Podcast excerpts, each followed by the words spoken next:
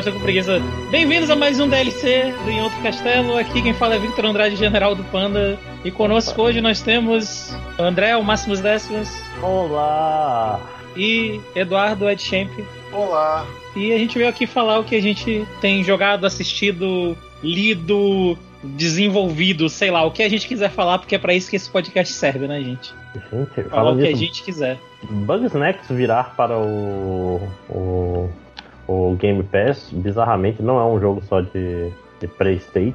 Caralho, eu achei que ele já tava no Game Pass. Não, que ele já eu... tinha saído do Game Pass, inclusive. Eu te juro que eu achava que ele era. Qual é a palavra? É, é exclusivo de PS5, saco? Não, não. Bugsnax não é. Puta que pariu. Bugsnax. Eu achei que ele era exclusivo de Xbox. Caralho, eu... Caralho. Não, Bugsnax é... saiu no. É verdade, saiu no PS. Porra, saiu no PS4. Não, só no 5.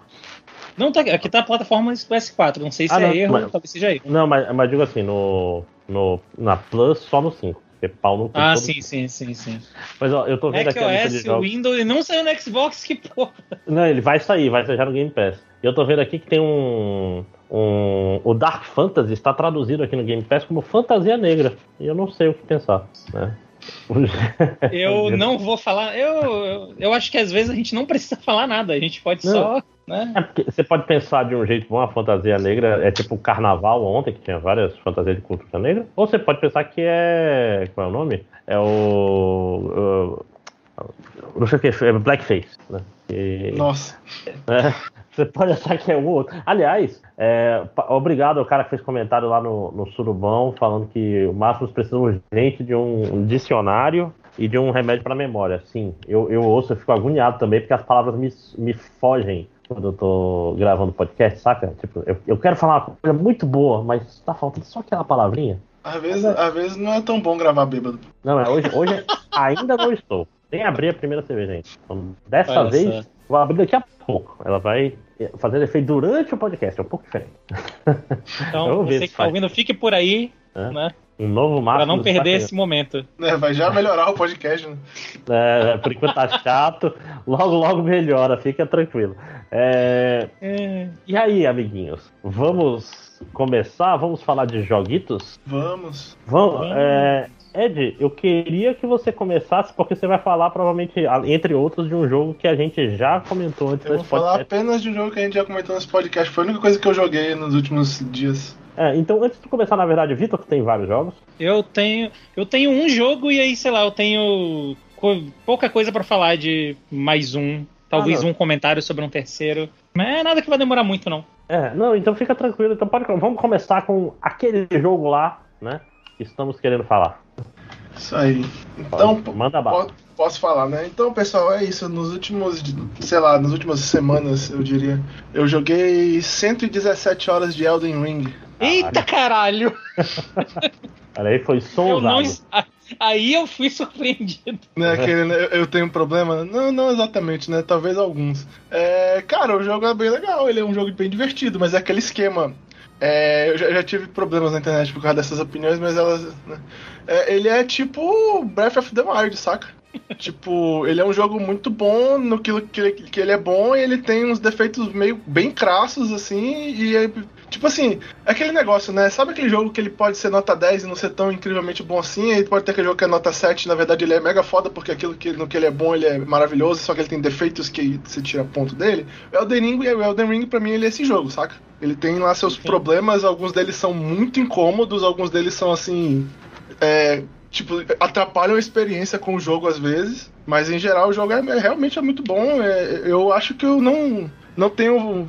Não estarei me arriscando muito em dizer que ele provavelmente é o melhor mundo aberto que a gente teve já e tal, assim, de videogame. Provavelmente, em termos de mundo de aberto. Todos? Experiência de, de, explorar mundo aberto, eu acredito que provavelmente foi a melhor que eu tive até agora. É, Caralho, é divertido andar no mundo de Elden Ring. É divertido explorar o jogo, saca? Você diria que ele botou Breath of the Wild pra mamar? É isso? Com certeza, mesmo? eu já reclamei de Breath of the Wild. Breath of the Wild é um jogo muito bom, mas ele é meio. É, tipo assim, tem, ele tem aquele problema dos campos abertos sem nada, saca? Assim, Sim. Sim. Elden Ring ele é bem mais povoado, digamos. Tem mais. bem- tipo assim, tu não fica tanto tempo assim sem fazer nada passeando, saca? Sempre tem alguma coisa que tu quer olhar ali, tem um inimigozinho pra tu matar, a, a colar e tal. Ele, ele é bem, assim, saca? Ele é bem denso o jogo. né? O mundo E ele- aberto dele é. É, ele tem aquela coisa, tipo assim, tu acha, não é possível que tenha alguma coisa ali. E não só tem como uma dungeon, no final te teleporta pra outro lugar e fica caralho. Tipo assim, Eu achei que era só um. Achei que não ia dar em nada, né? Eu, inclusive, tenho uma reclamação talvez atípica com esse jogo, que. Tipo assim. é, eu não sou muito de ficar rejogando o jogo, e ele é um jogo feito pra você jogar New Game Plus, né? E, tipo assim, meio que tá na, na, no design do jogo que você vai jogar New Game Plus. Eu não sou muito. É, eu, eu, eu- vou já explicar por quê que eu, eu acho isso. Eu não sou muito fã de fazer New Game Plus, então a maneira como eu tô jogando esse jogo é um pouco diferente. Como eu falei, eu tenho 117 horas, eu não zerei o jogo ainda. Eu tenho 117 horas, eu na verdade acabei de chegar no. Eu acho que é o último mapa, que é aquele mapa do gelo. Acabei de chegar. Tipo assim, não fiz, não fiz muita coisa lá ainda, saca? É, acabei de sair da capital, digamos assim, né? Pra ir pra lá. Então, tipo assim, o problema, um problema que eu tô tendo é que eu começo a explorar o jogo e eu não quero avançar. Até porque ele tem um negócio que eu não sei se todo mundo do podcast sabe, que se tu avançar na história, tu pode perder quests que tu não, não, pegou- não fez de NPCs. Tipo, o NPC Eu não deixa. sabia, mas é, não é um- uma coisa exclusiva de Elden Ring, não. É, outros- o NPC, o NPC ele morre pela história, ou ele Souls simplesmente não aparece mais no ponto onde ele teria que estar, então tipo, tu perde a quest mesmo. Então, tipo assim, Uhum. quando eu descobri isso, porque é, eu fiquei que nem um doido, porque eu não gosto de perder quest, entendeu? Então, tipo assim, a cada coisa que eu avanço no jogo, eu, eu olho o mapa quase inteiro de novo. E eu pego, tipo assim, eu não tenho 117 horas à toa nesse jogo, sem ter zerado ele ainda. É, é, é, é o FOMO É. elevado ao máximo. Então, tipo, eu, eu passei, eu passei muito no mapa. E eu, eu jogo Open World, eu não jogo Open World pra zerar o jogo, eu jogo Open World pra passear no mundo, cara. Então, tipo assim, olha, eu cheguei nesse mapa aqui e tal, tipo assim, eu não fui direto pro castelo, que é onde todo mundo sofre pela primeira vez. Eu não sofri igual a maioria das pessoas, se é que você sabe o que eu quero dizer. Não, não vou dar muito spoiler. Mas enfim, eu não fui, não fui direto pro castelo. Eu cheguei no mapa e eu, tipo assim, a progressão natural pra mim do mapa era ir pro outro lado, que é pra Península lá do Sul. Aí eu fui pra aquela direção, man. Então, tipo assim, eu andei pra caralho o mapa, fiz um monte de bosta. Entrei em dungeon, saca? Sofri um pouco assim né, com esses inimigos no começo, que tava meio forte, mas aí o que acontece? Esse era o ponto que eu queria reclamar um pouco assim do jogo. Ele é um jogo que ele tem um problema de balanço, é, não só assim, você pena um pouco com ele no começo, mas ele tem um problema de balanço oposto também. Porque como eu passei muito pelo mundo, saí fazendo o que tinha pra fazer, saí explorando que nem um doido, fazendo tudo que tinha pra fazer. Tipo, eu fui pra Kaelid antes de ir pra capital. E os mapas são mais ou menos no mesmo nível de dificuldade. Talvez o Kaelid, que, que é o, o mapa do chão vermelho, digamos assim, seja um pouco mais difícil. Quando eu cheguei na capital, eu tava tipo assim, level, sei lá, level 80 e alguma coisa já. Eu, sem, sem brincadeira, o primeiro chefe que eu encontrei na capital, eu, eu me senti jogando Devil May Cry. Eu troquei golpe com o cara na porrada. Zero tática, saca? E eu matei o cara mesmo. Fiquei assim, tipo, uau. E, e o jogo tá meio assim até agora. Ainda, tipo assim, eu tô, eu tô me sentindo que eu passei, como eu passei muito no mapa, talvez eu esteja muito farmado pro, pro, pro jogo. Talvez eu devesse estar no nível que eu tô agora começando o New Game Plus. Eu acho que é isso. Eu acho que é isso, saca? Porque não, não me dá a sensação de que ah, o jogo ficou fácil. Não, os inimigos ainda são difíceis, ele tem ataques difíceis de evitar e tal. ainda- Eu ainda morro de vez em quando. Mas eu tenho aquela sensação, tipo assim, uau, não é a mesma coisa, entendeu? Que tava no início do jogo. Tipo assim, eu não devia estar tomando esse ataque desse boss aqui e, e, e perdendo, tipo, metade da vida, ao invés de quase morrendo. Isso não parece que. Saca? Você, chegou ao Easy Mode que tanto pediram nos jogos Foi- da pois é. Que era até uma coisa que eu queria dizer, tipo assim, não é que o jogo seja muito fácil, ah, o pessoal tá reclamando que o jogo é muito fácil. Não, esse jogo ele tem um balanço muito bom. Nesse aspecto aí, que se você não ficar ouvindo o fã de, de, de FromSoft, que quer que todo mundo zere o jogo jogando com, com carinha de cueca level 1, e tu jogar o jogo no teu, no teu, sabe, no seu tempo, explorando como você quiser, fazendo o que você quiser. Ah, ficou difícil aqui, vou voltar pro outro lado. Ele é bem balanceado nisso, como ele é um jogo bem mundo aberto e tem muita coisa pra fazer. Cara, joga que nem RPG, JRPG. Tipo, eu fiz um comentário no Twitter, né? Que esse jogo é meio Final Fantasy VII. Tipo assim, vai explorar o mundo, cara. Que, saca? Tu volta, tu- às vezes eu tô muito forte pro chefe. Eu já matei chefe assim, entendeu? Muito fácil. E, e alguns ainda são difíceis. Então, tipo assim, ele tem um problema de balanço meio quebrado nesse aspecto. O que de certa forma é legal, porque meio que ele mistura as zonas, entendeu? Tipo assim, não tem aquela progressão de, ah, o mapa vai ficando cada vez mais difícil necessariamente. Tem mapa que tu pode ir no começo que é difícil pra caralho, e tem mapa que tu chega no final, como se fizer como eu fiz, explorou o mapa inteiro, chega no final, tu tá bem de boa. Tu mata os inimigos mal de boa. Não é um grande problema. Agora, o jogo é muito divertido, o combate é muito divertido, o sistema de evolução de personagem é bom. Eu já testei uns 5 builds diferentes, porque tem lá o item pra tu resetar os teus atributos, né? Já testei uns 5 builds diferentes, todos funcionaram, saca? Tudo foi. Todos, me diverti com todos eles e tal, pô. Isso aí é uma novidade, ó, em, em, é? em, em Souls Likes em geral. É, cara. Que geralmente tipo... sempre tem um build que é meio merda. Não... Tipo assim, você não precisa ter medo de, de gastar seu, suas coisas no começo, que investe no atributo que tu quiser, porque quando avançar mais a história, vai liberar uma, uma zona lá que tu pode dar race pack no teu personagem, e aí, né, quando tu já entende melhor do jogo, o teu race pack vai te deixar muito melhor, porque tu sabe o que, que tu precisa. E também precisa ter medo de investir nas tuas armas no começo, porque, saca, tu vai pegar muito negócio de evoluir arma, e, e mais pra frente as armas mais poderosas usam, usam item diferente para evoluir, então, tipo, não é um problema. Tu pode, saca? Experimentar bem no jogo. É divertido esse aspecto dele, é bem legal. Aí eu tenho que levantar os pontos que eu, eu acho negativo do jogo até o momento. Tipo assim, pro jogo que tem um design de combate tão bem feito, os inimigos tão bem pensados e tal, pô, o teu, o teu controle é um desastre em alguns aspectos dele. Esse é um negócio que eu não consigo entender o que o cara tava pensando, saca? Não é, não é tipo assim, o layout de botão. O layout de botão pode mudar, tanto que eu mudei o meu. Eu nem vou sair dizendo que qual é os botões faz as coisas, porque eu mudei tudo do, do meu. Mas, tipo assim, a tua. a tua skill da tua arma secundária, se é a primeira que tu usa, tipo, ela é a prioritária, e pra tu usar a skill da tua arma primária, tu tem que, tipo, equipar uma arma que não tem skill na secundária, ou fazer two-handed, é um negócio imbecil, assim. Não, não, entendo o que o cara tinha na cabeça. É uma ideia. É, tipo assim, quando o André falou, ah, esse jogo é obtuso. Não, André, esse jogo ele, ele é idiota em alguns aspectos. Vou usar a palavra que tu não quis usar aquele dia por educação. Não. Desculpa, fã da FromSoft que ficar chateado. É idiota é a porque... maneira como funciona usar a skill da tua, da tua arma da mão primária. Além dela, além dela sendo um botão in, in, muito mal pensado, por que, que, ela é a segunda opção, pô? Ela tinha que ser a primeira, é a sua arma principal, é a que tu vai usar mais. Isso, é leso, tipo assim, é, é uma ideia burra. Obtuso, Eduardo, é um passo antes, porque, tipo assim, para você descobrir que sua arma primária também tem um ataque, e como fazer para ele, isso já é um enigma. Esse é a parte obtusa. É, que o jogo não ensina direito. Não ensina. É um negócio o, o, teu, o teu problema é legal. Agora eu sei que minha arma primária também tem um ataque especial. Como eu faço para usar ele? Já entendi e achei idiota.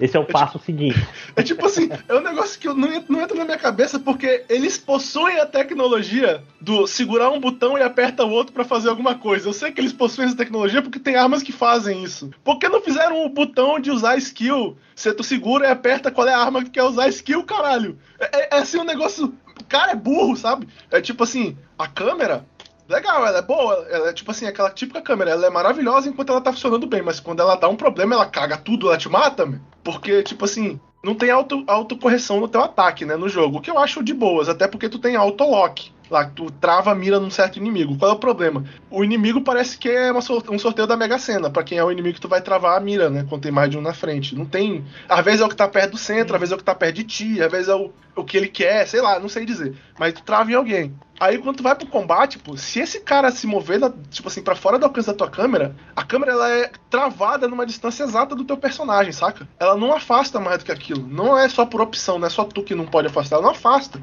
Então, tipo assim, tem inimigo que, por exemplo, o inimigo é grande. Tu trava a câmera na cabeça do cara o cara levanta e ele sai da tua visão, a tua câmera, ela enlouquece, ela baixa pra. Tipo, ela, como ela trava a distância da tua cabeça, ela baixa por dentro do teu corpo, tu não vê mais nada, tu morre, entendeu? Assim, é um absurdo. E, e, e, e, assim, por que, que o botão que eu uso para travar a minha mira é o mesmo botão que eu uso pra. Tipo assim, que eu, o botão que eu uso pra dar lock no inimigo é o mesmo botão que eu uso pra centrar a minha mira. Então se eu estiver fugindo do inimigo de costa para ele, com a câmera virada para trás de mim, porque o inimigo vai dar um ataque que vai me matar e eu quero dar um lock nele enquanto fujo, a minha câmera dá 180 graus, vira pra frente, eu fico tipo assim, não tô mais vendo inimigo e às vezes eu morro, entendeu? Um negócio assim, quem foi o imbecil que fez isso, mano? Como é que um jogo tão bom tem um negócio tão idiota, assim, tipo, é, sabe? Mas enfim. é, é, é, aquele negócio. É, o, o, o, jogo ainda é, é bem bom, eles estão corrigindo alguns problemas do jogo, né? Mexe sai patch, não sei se esse tipo de coisa vai ser corrigido no futuro, mas pelo amor de Deus, assim. Agora, como eu tô dizendo, não, não é nada que estraga a tua experiência. Tu vai morrer uma vez, vai ficar aquela cara de cu, vai voltar lá e vai ser, né? vai aproveitar Cara, de novo o jogo. Mas, e, e, aquela história, ele tem aquela coisa é, boa de jogo com um sistema de batalha bem pensado, que é aquele que você tá tendo maior dificuldade, aí você vai dormir, puto, aí no outro dia você volta e, e dá um, um couro E, e destrói o chefe, destrói. Né? Inclusive é um conselho que eu dou. Se tu se, ah, ó, existe uma diferença entre o chefe ser difícil e você estar engajado na batalha e você estar frustrado. Se você sentiu que você tá jogando certo, tu acha que tu tá fazendo o que tu tem que fazer, mas tu tá morrendo e ficando com raiva, desliga o jogo, joga amanhã. Com É. calma e tal, porque tu vai ir muito melhor. Jogar esse jogo frustrado é uma péssima ideia. Ou uma coisa que esse jogo tem que o Souls não tem, é, você vai pra Bonfire, teleporta pra outro canto e vai passear pelo mundo matando inimigos fracos pra se sentir bem, sabe? É, tipo assim, sinceramente, às vezes eu, eu entendo o cara ficar, porra, mas tem 40 mil runas ali dentro da batalha daquele chefe, vou perder. Cara, não tem problema, relaxa. Tu vai recuperar isso rapidinho depois. Assim, não é um Uhum. problema. Eu, eu já perdi numa dungeon 60 mil runas. Foda-se, não fez falta nenhuma, meu. Quando eu matei o chefe da dungeon, eu ganhei 130 mil. Tipo assim, saca? Não fez a menor falta. Então relaxa, é assim mesmo. Larga as É. runas pra lá, vai fazer outra coisa. E, e- de vez em quando você vai cair e morrer, e essas runas vão ser perdidas mesmo. Então, tipo, é, é, é a vida. Mas o jogo, ele é, ele é muito, assim, é aquele negócio, ele é candidato a jogo do ano, no final do ano, não vou ficar com com lenga-lenga, ele é forte candidato a ser jogo, jogo do ano de quase todo mundo no final do ano. O jogo é muito, muito bom. Eu só queria que as pessoas não ficassem com raiva de mim porque eu, porque eu critico o jogo. Porque, cara, fã de Souls é, é râncido, meu. E olha que eu já joguei Dota, joguei Overwatch, mas meu Deus do céu, fã de Souls, tu fala qualquer coisa do jogo do cara, o jogo não é pra ti, é porque não sei o quê, tu não entendeu como é que funciona a mecânica, git good, git good. Tanto é que esse jogo eu tenho, eu tenho prazer, prazer absoluto de entrar numa, numa discussão de fã de Souls lá nos, nos fóruns que eu entro e dizer pros caras que eu tô jogando, saca? Tô jogando com build OP, tô mega farmado, uso mímico Hum. mesmo nessa porra contra o chefe. Quero nem saber, estampa o chefe tudo com as apelação babaca. Os caras ficam, ai, não é pra jogar assim. Não era pra jogar assim, eu ainda tava no jogo. Porra, caralho, o jogo que. Agora o jogo que Git Good pra me parar nessa porra e vai se fuder, É. eu quero nem saber. Toda, toda vez que chegar em qualquer lugar vai ter um monte de lobinho do tua volta, te fode aí, invoca. Meu irmão, faz tudo que der pra apelar, você tem que fazer, tá certo, pô. O, o fã imbecil de Souls é o cara que tem que cortar o canavial inteiro com a porra da tesoura do Mickey, né? Pra se sentir bem. Pois é, Não faz velho. sentido nenhum essa porra. O cara, o cara não, quando começa o jogo, tu tem que ir lá atacar o, o Triguardian lá no cavalo, logo de cara. Cara, o cara é um boss maceta, gigante, claramente super poderoso. Eu quero que se foda, eu vou dar a volta, eu vou lá pra puta que. Eu volto aqui daqui a uns dois anos, meu. Foda-se esse cara aí. É, pois é, sem pressa nenhuma pra isso aí, né, cara? O pessoal, o pessoal é meio retardado, né? É porque assim, a dica que eu dou pra todo mundo ouvindo isso, seja fã de, de FromSoft ou não fã da FromSoft, é o seguinte: é tipo assim, aproveite o seu jogo, entendeu? Se divirta com o seu Uhum. jogo. Você pagou 200 e não sei quantos reais nesse jogo. Se divirta com ele. Se ele não tá te divertindo, não é o cara lá que tem que saber como é que tu joga, entendeu? Joga como tu quer, como tu se divertir. Tá achando que não tá divertido desse jeito? Tenta outro, faz outra coisa, tenta outra fórmula. É, cara, sabe, procura outro meio. Porque tu que pagou pelo jogo, foda-se o que o cara pensa de você, meu. Ele, ele não importa. Cara, eu reiniciei o jogo, porque eu passei muito tempo sem jogar. Eu pensei, ah, eu quero jogar de samurai, não quero. Eu, eu- quero, eu quero só rolar, não quero, não quero rolar, rolar e parry. Foda-se. Aí. Não, não queria usar o escudo, porque, tipo assim, o escudo tava me fazendo jogar muito. Muito medroso, sabe? Sei. Tipo. Sim, Tava sim, jogando sim. que nem eu, tu tava jogando que nem eu. Eu tô jogando aquele Bloodborne agora. Tipo assim, é. Vai pra Porra, cima do inimigo, pula, pula dando espadada forte, que, que faz parry. e, Porra, não, mano, e- eu sou, eu sou a escória do jogador da FromSoft. Eu uso escudo mesmo.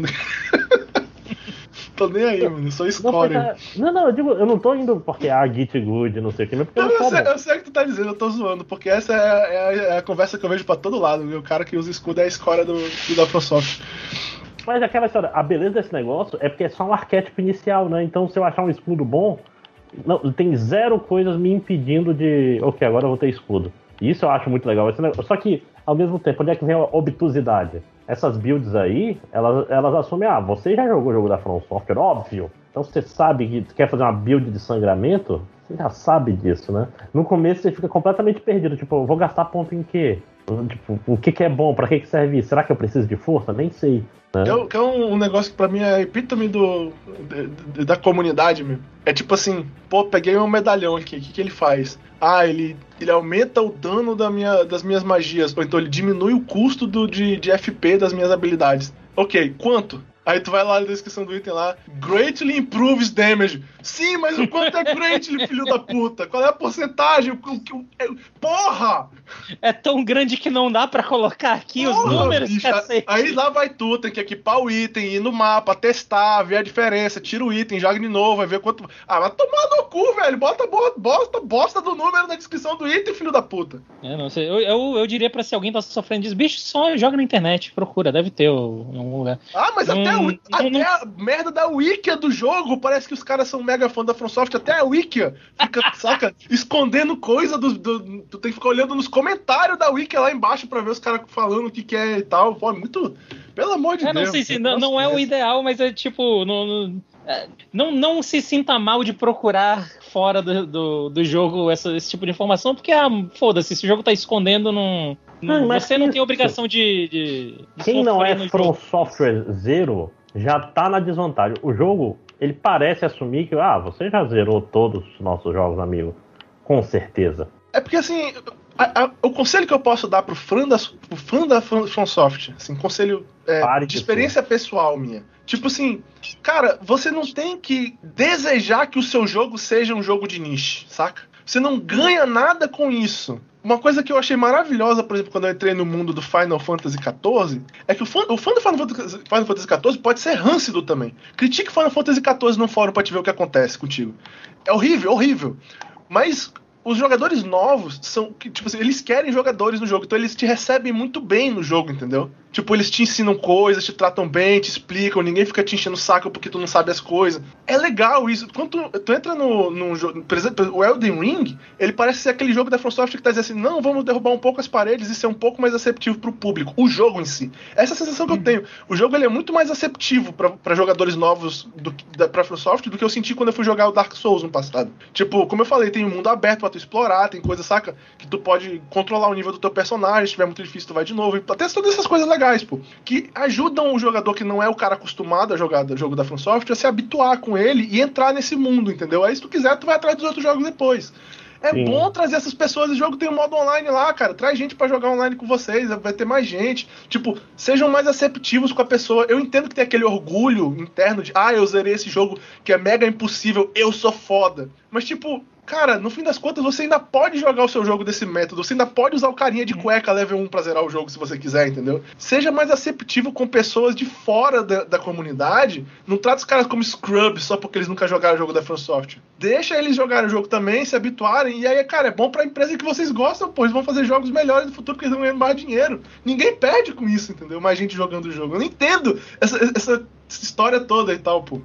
Uhum, sim, sim. Eu, sim, nem, eu... eu... nem vou entrar na discussão do Easy Mode. Não vou entrar nessa discussão, porque eu acho que essa discussão é inútil. Porque sim. o próprio cara lá que, eu, que criou o jogo, que eu não lembro o nome dele agora, por favor. Alguém lembra? Miyazaki. Miyazaki. O próprio Miyazaki já disse que a, a dificuldade alta é, é a característica dos jogos dele. Ele não vai fazer isso. Então, tipo assim, não vamos nem entrar nessa discussão, porque ela é inútil, ela é desnecessária. Mas o jogo ter qualidade de vida maior, ser mais aceptivo, entendeu? Ter coisas, ter, ter ferramentas pro jogador que não precisa um easy mode, mas que ele pode tornar a experiência dele com o jogo mais, mais palatável. Isso tudo é bom, cara. Isso tudo é positivo. Deixa o cara curtir o jogo desse jeito. A sua experiência com o jogo não vai mudar. Acredite, você ainda pode jogar esse jogo lá com carinha de cueca level 1. Ele ainda vai ser bem difícil. Você ainda vai poder se gabar para todo mundo que você fez isso e você ainda é o 1% da From. Relaxa. Tá tudo certo.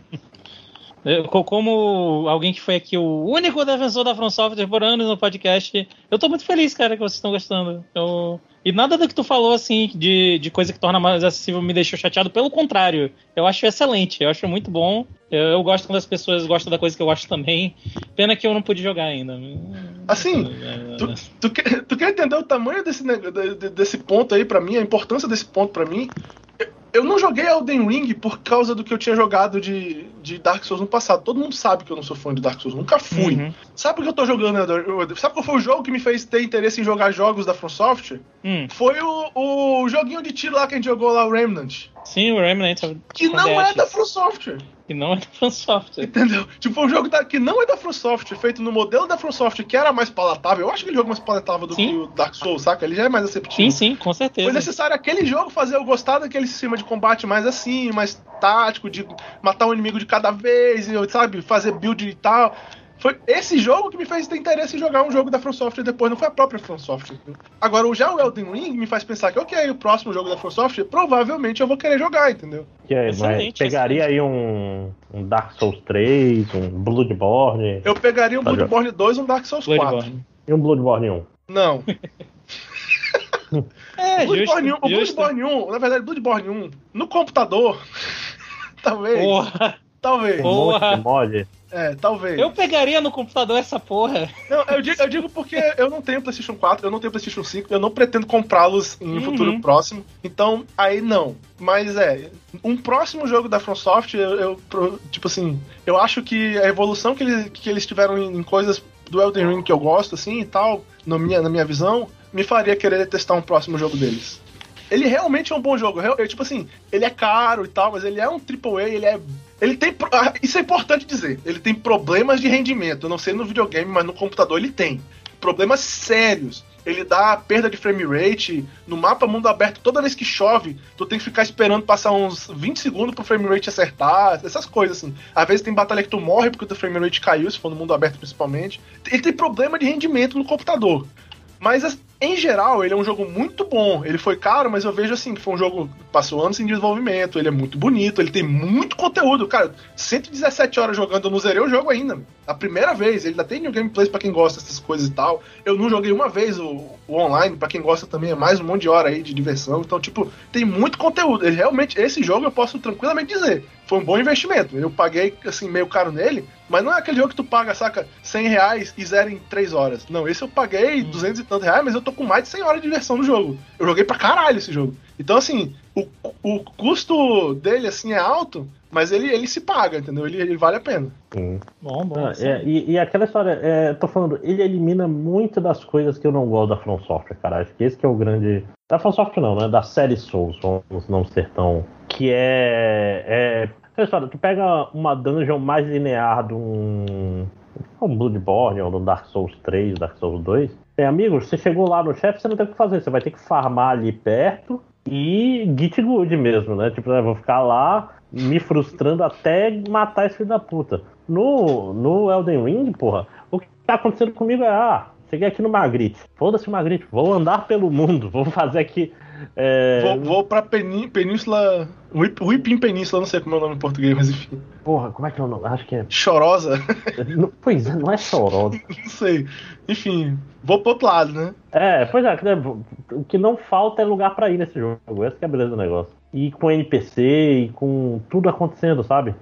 Acho, Uhum. acho de fato, é um, é um grande candidato a jogo do ano mesmo. Eu não, não esperava que eu fosse falar isso também. Dica de qualidade de vida, André, que eu não sei se tu já descobriu, porque o jogo, como você disse, né? Negócio obtuso.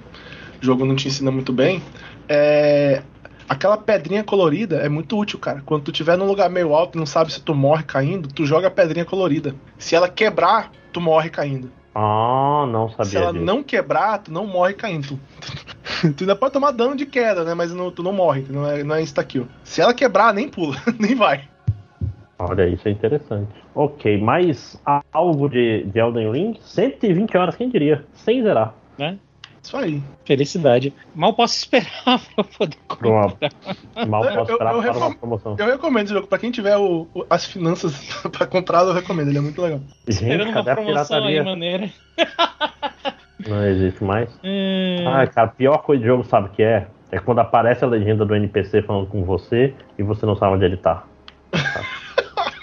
Aí, aí o NPC fica, e você aí? Aí tu fica rodando que nem um filho da puta. Não, quer saber, o que, quer saber o que é a pior coisa, man, que tem? Em Elden, em Elden Ring, pelo menos tem, que é uma beleza. Às vezes tu chega no NPC, aí tu aperta o botão pra conversar com ele, aí vem um inimigo e, e mata o NPC man, pra ti. e aí ele morre de verdade e tu perde a quest. é, Cara, é que nem no, no Bloodborne que eu descobri que dava pra matar NPCs, inclusive NPCs importantes, né? Aí que. tu matou a Ó, Aileen. Cara, eu matei o cara que, que fazia upgrade nas armas, se não me Ah, engano. não, tá, ok. Mas não foi bom também. Aí meio que matou a minha, a minha run, aí eu tive que começar de novo, aí eu parei. Justo, justo. Né? Não, tu, tu não tem noção É. o, o, o quanto eu tenho que. Toda vez que eu vou conversar, vou conversar com um NPC nesse jogo, eu, eu já criei o hábito. Eu paro tudo. Eu olho pro meu controle. Eu penso no que eu estou fazendo. Sim, E aí eu aperto o botão. Porque se tu apertar o botão de ataque, tu bate no NPC. Ele fica puto e vai E aí fudeu. É, fode tudo. Então, tipo assim, eu chego na frente do NPC, eu paro. Eu nunca vou assim, auto mode conversar com o NPC, saca? Eu paro, eu olho pro controle, qual é o botão? Esse aqui. Aí eu aperto o botão. Aí eu espero pra ver se eu já posso mesmo apertar, porque o botão de confirmar é o botão de. Eu, eu acho que é o botão de atacar, se eu não me engano. Aí, tipo assim, um negócio assim, eu posso apertar? Ok, posso, ok. Tipo assim, sabe? Um negócio meio babaca, mas enfim, né? Sim, É. sim. Não, e cara, é. o, o esquema de controle é aquela história, tem muita coisa de segura, não segura, aperta, não. É, é uma confusão do caralho na minha mente, cara. O botão de correr, o botão de correr dá uma esquiva para trás.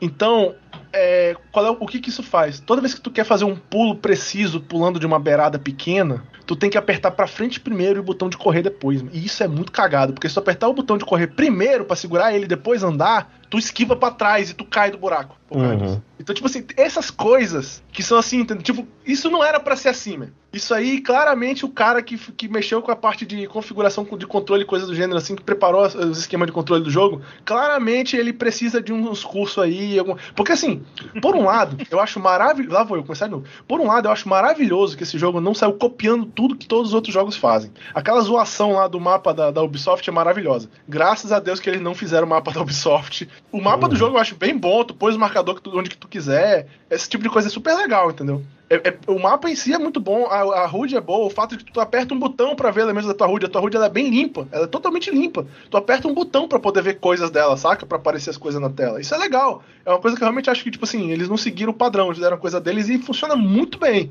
Agora, tem uns negócios que, sinceramente, o controle é um. Que, tipo assim, pelo amor de Deus, pô, tem coisa que tu pode tirar dos outros caras que fizeram melhor do que vocês já, tá? Tipo, elementos do controle. É, tem que ter um jornal nesse jogo. Sinceramente, tem que ter um jornal. Eu entendo que os fãs ficam putinha. Ai, não pode ir segurar tua mão e te guiar no jogo. Não, não precisa me guiar no jogo, mas tem que ter um jornal para dizer quem foi o NPC que eu já falei. Qual foi a última coisa que eu conversei com ele. Beleza, agora me solta no mapa. Tu não precisa marcar, não precisa fazer Genshin Impact marcar no mapa, mesmo se na área do mapa que eu nunca fui, onde é que tá o NPC, pra eu falar com ele de novo. Mas pelo amor de Deus, eu tenho que saber o que foi que eu falei com ele. Às vezes eu encontro o cara depois de 20 horas de jogo, eu não lembro da quest, meu. Não lembro. Tipo, não é só que, ah, eu fui, não, demorei pra achar. Não, não lembro, não lembro mais da quest. Fazem horas, tipo assim, tem NPC que, tu, que eu passei 30, 40 horas sem ver o cara. Como é que eu vou lembrar, mano? Não lembro, foi mal.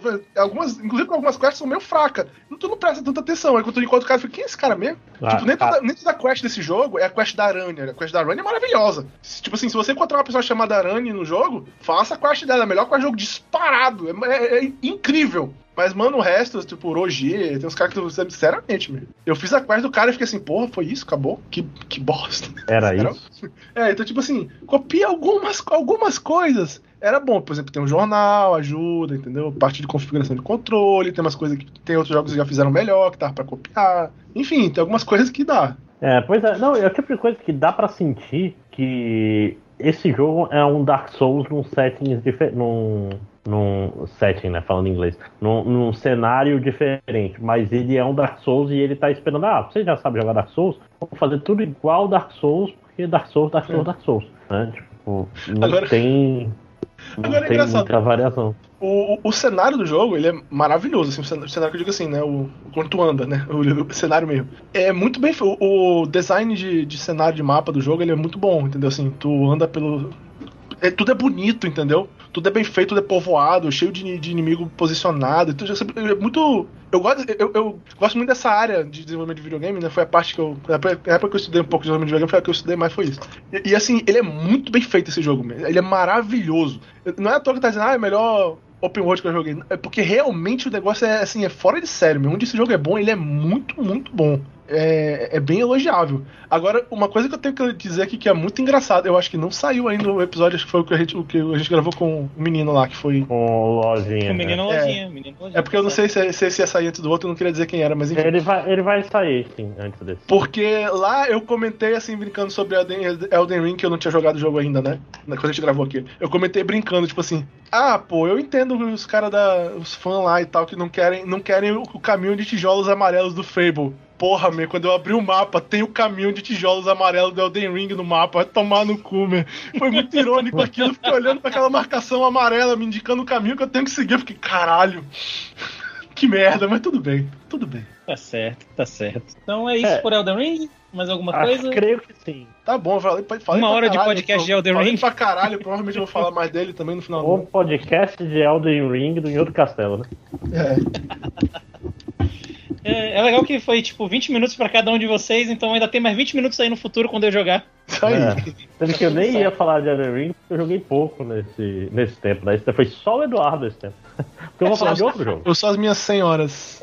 É, eu não vou falar de Elden Ring. Só. Então vai falar de que, André? Já então, vou falar, tá aí. do, do outro jogo aí que não é mundo aberto, não é, é, é um jogo no estilo antigo, né? Um, jogo, um estilo de jogo que era muito comum no PlayStation 3, que é um jogo de história, né? Com capítulos. Olha aí que raro. Hum. Que é, está no Game Pass agora, que é um jogo com uma história muito, muito boa. Fazia tempo que eu não jogava um jogo com uma história, vamos dizer assim, que a, que a história o chamariz, apesar do jogo de ser um jogo de ação, que é o jogo dos Guardiões da Galáxia. Olha aí. Ah, você jogou o Guardiões da Galáxia? Eu joguei, joguei alguns capítulos. Ver, o que é o jogo da, do Guardiões da Galáxia? Primeira coisa que. O que, que ele não é? Ele não é o Ubisoft The Game. Yay.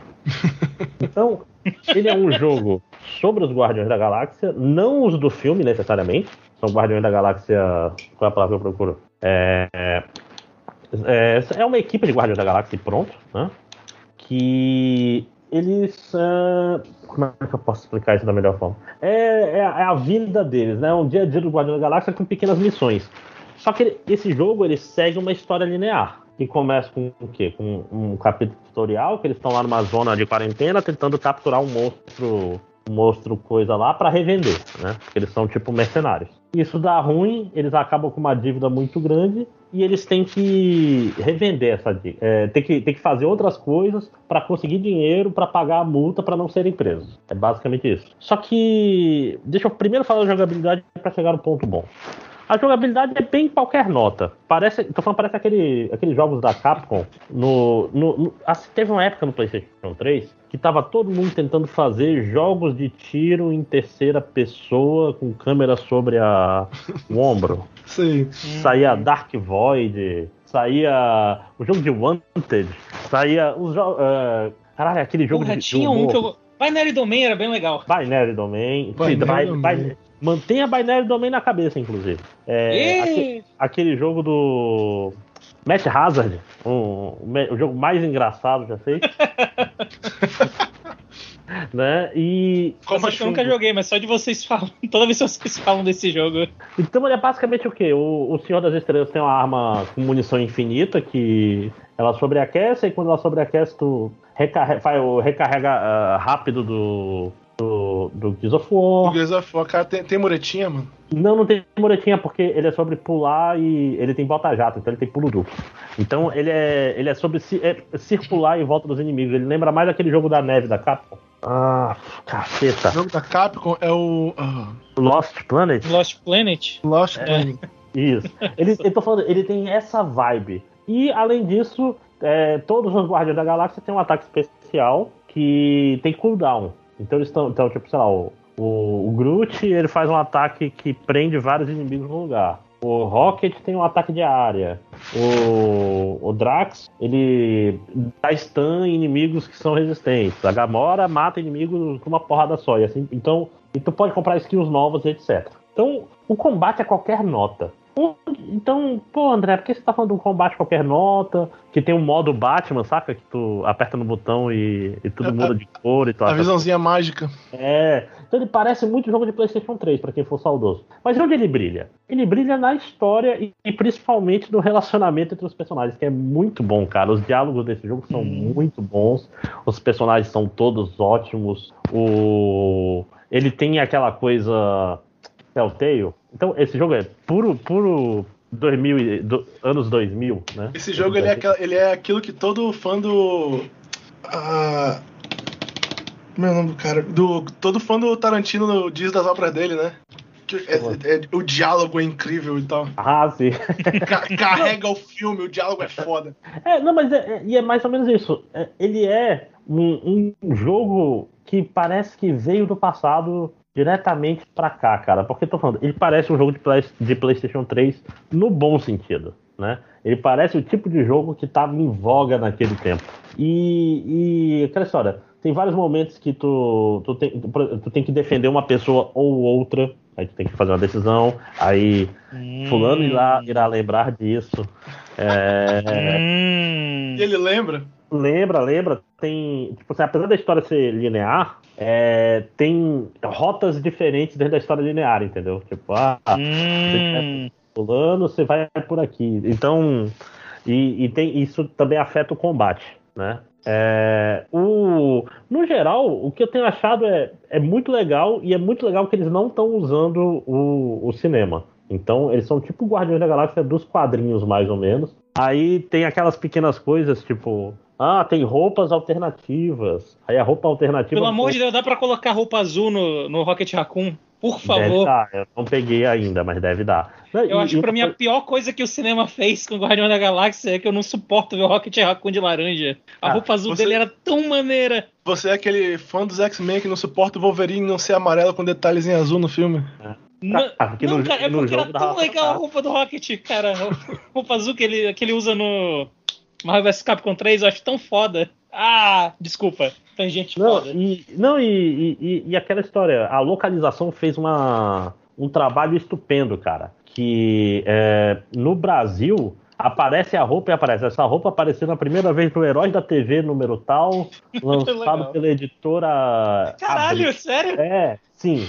Eles foram no Guia dos Quadrinhos. Caralho! E acharam a edição no Brasil do lançamento das roupas. Eu achei isso muito legal. É muito. É, é, eu tô falando, é um jogo muito simpático, cara. Essa que é a parada sobre o jogo. É, é um jogo que não faz mal a ninguém, entende o que eu quero dizer? Uhum. Você, você vai jogar, uhum. você vai. É aquilo que eu costumo brincar dizendo que é o jogo honesto. É. E, por exemplo, tem, aí, entre missões, às vezes você tá na nave, aí você pode conversar com as pessoas e, e ver. Então, ele tem. Ele é muito, muito sobre os personagens. E uma grande diferença dele é que ele tem personagens bons que você já conhece, né? Então. Como eu tô falando, é, é, um jogo que se, se segura na, na história aí. É um jogo que você vai zerar rápido, tá? É, aquela história, falta isso, né? Aquele joguinho de 10 horas pra. Deixa eu ver se é 10 horas. How long to beat Guardians of the Galaxy? Cadê? 17 horas, caralho. Menos de 20, é menos de 20 horas. É menos 20. É maior, eu achei que ia ser mais, mais curto. Mas 17 horas, tá bom. Se você correr, vocês eram em 12 horas. Né? Então aquela história. Eu tenho que falar dele aqui porque ele não vai estar tá lá no, no, Melhores do Ano, né? Mesmo porque eu, eu acho que ele é do ano passado. Mas é. Mas ele é gostosinho e mais que isso, ele é o tipo de jogo ótimo para estar no Game Pass. Porque você aí você não gasta dinheiro nenhum, você se diverte você ficou, nossa, que horrível o modelo que usaram para o Senhor das Estrelas, que ele parece um, um jock de, de filme de terror, saca? Sim. o mais louro, aí ficou muito, muito escroto. Mas é muito gostosinho, cara. É tudo, tudo que eu posso dizer é me divertir a veras jogando, né? Tô aqui acho que com 8 horas, né? É, e, e, vou continuar até zerar. Provavelmente dou, dou um update aí no, no próximo DLC, se eu lembrar. Maneiro. Então foi o que deu para jogar. Fora isso, eu dei uma, uma checada rápida em jogos tipo Tunic, etc. Mas eu joguei pouquinho. Então, uhum. deixar pra falar. Ah. O, tu, tu, descrevendo aí como o jogo funciona, realmente ele me lembrou um pouquinho o Binary Domain, o negócio de tu fazer as escolhas no meio da fase, os personagens depois lembrarem. Sim. Eles ficam putos contigo também, que nem Binary Domain? Ficam. Fica aí não reage tão bem. Uhum. É, é aquela história. Ah, é, Binary Domain, porra, saudade. É, tô falando, é um jogo claramente feito por pessoas que têm saudade dos jogos do, do final da década passada. Era o Binary ah. Domain que tu podia jogar com a parada de som do, do microfone? Sim, né? eu joguei ela toda com, com controle de voz. Perfeito. Uma Caralho. merda, mas foi maravilhoso. Você lembra daquele jogo de, de estratégia do Xbox? Que era com o comando de voz também? Esse Cara, era o do era, Tom Halo, Clancy não. alguma coisa? Era Tom Clancy alguma coisa. A ideia, tipo, que ideia de bosta, né? Puta que pariu, desculpa. a ideia é, é, muito lixo, né? Mas eu, eu, achava divertido jogar o Binary Domain com controle de voz, porque na, na, minha cabeça a justificativa que eu dava é que tava dando explosão, um tiro, aí eu falava algo, o pessoal entendia errado por causa disso. Foi uma experiência legal, foi uma experiência legal. Foi na época também que o meu microfone tava fudido, então ainda tinha isso, ainda tinha esse problema a mais. Uhum. É... Outro me deixou com vontade de jogar Guardião da Galáxia. Tomara que ele entre aí no. no... ele, tá, ele tá no Game Pass já, pô. Ele tá, é, tá no Xbox, né? Ah, Deixa eu ver se é do... Não, eu acho que tá no de PC também. É? Se tiver, eu vou colocar pra baixar já já aqui.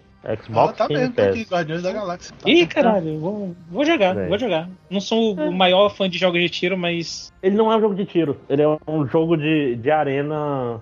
Tipo, pensa assim, uhum. é, você tá numa arena fechada, os inimigos são melee e você tem uma arminha de, de tirinho, entendeu? Uhum, não é. Não, não, não tem um, uma barricadinha que seja ali no meio. Uhum. É? é, não, mas tudo que falou realmente me deixou com um pouco de vontade de jogar. Vou colocar para baixar aqui. Parece um, um, tempo divertido. Sim, sim. Você vai se divertir. Né? É, os, personagens são, tá aquela história, os personagens são bons, cara. O, o Drax continua muito bom. O, tipo, o, o Rocket tá sempre um pouco exagerado, mas no, no fim das contas, é um jogo que tem coração, sabe? E, e uma coisa interessante, Uhum. aparentemente, é, nesse universo não tem nada entre a Gamora e o Senhor das Estrelas.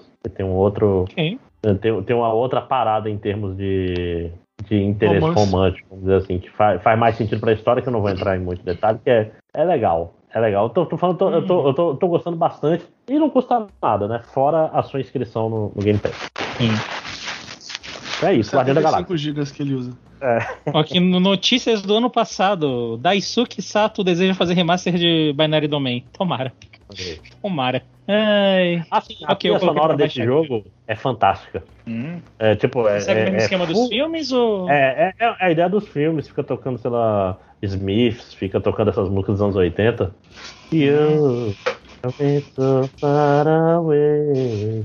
Tipo, tem, tem um pôster da Cristal aqui no quarto dele, por uma razão, então. É, é essas pequenas Flock- referências. Flock of the Seagulls, né? É, é. Não, cara, é, é muito. É muito. Você acha os filmes interessantes, se você gosta de Binary Domain, se você tinha saudade da década passada, vai lá. Do tempo que o dólar era 1,50, saudades. Uf, Rapaz, caralho, época que o eu comprei- André machucou aí agora. eu comprava os jogos na Inglaterra, porque dava, e era mais barato que comprar no Brasil. É, todo mundo criava PSN americano porque era mais barato o jogo. É, É. Bem Cara, triste eu- de lembrar. o meu, Arkham, meu Arkham City era edição de colecionador porque valia a pena comprar. Era- Cara, o meu, meu Zelda Breath of the Wild ainda foi edição de colecionador. Caralho. Ah, Porque- Bem lembrado. Porque ainda dava. A minha, minha melhor edição de colecionador ainda é o Duke Nukem Forever. Né? Eu sabia que ia falar. O, o jogo, o jogo é uma merda, mas a edição de colecionador é foda. É legal, tô aqui com meu busto. Vinha a estatueta do Duke, era o, o- ficha de poker, era Ficha de isso? poker é uma bosta. É uma- é. Não, cara, é que essa época que colecionava Blu-ray. é, Bons tempos, vai, vai voltar. Vamos voltar, vamos ser felizes de novo. Uhum. né? Não, não estou fazendo campanha política, gente. Mas vamos lá. vamos lá, Panda, fala um jogo aí. Tá. ah, então a gente tá falando de tempos melhores, então eu vou puxar pra um tempo melhor, pior, não sei, que é o tempo do Wii U. Pior Nossa. para a Nintendo, com certeza. porque eu joguei o Wonderful 101, os Oh, maravilhosos 101. Porque um dia eu 300 tava. na- Então, é porque um dia eu tava navegando aí pela rede mundial dos computadores e eu recebi uma, noti uma notificação, não, eu recebi uma sugestão do, do Google, porque o Google tá sempre observando a gente, né? Ele, ei, você não se interessa por isso aqui não? Aí tava lá, Wonderful 101, Switch, físico, 160 reais. Eu, sim, eu me interesso por isso. Eu abri o, o site lá, o eShop Prices. Rapidinho, bora ver quanto é que tá o preço menor dele aqui. 200, ok, então sim. Então eu Hum. quero. Ah, então eu joguei o Wonderful 101 no Switch. Uh, pra quem não sabe, ele é um dos jogos da Platinum Games, né? Um daqueles que eles lan- lançaram pro Wii U. E ele é meio que o. O Kamiya, o Hideki Kamiya mostrando todo o amor dele por Tokusatsu, especialmente Super Sentais, que os Wonderful 101s no, dentro da história, os Wonderful Double O, na verdade, né, os, os maravilhosos 100, eles são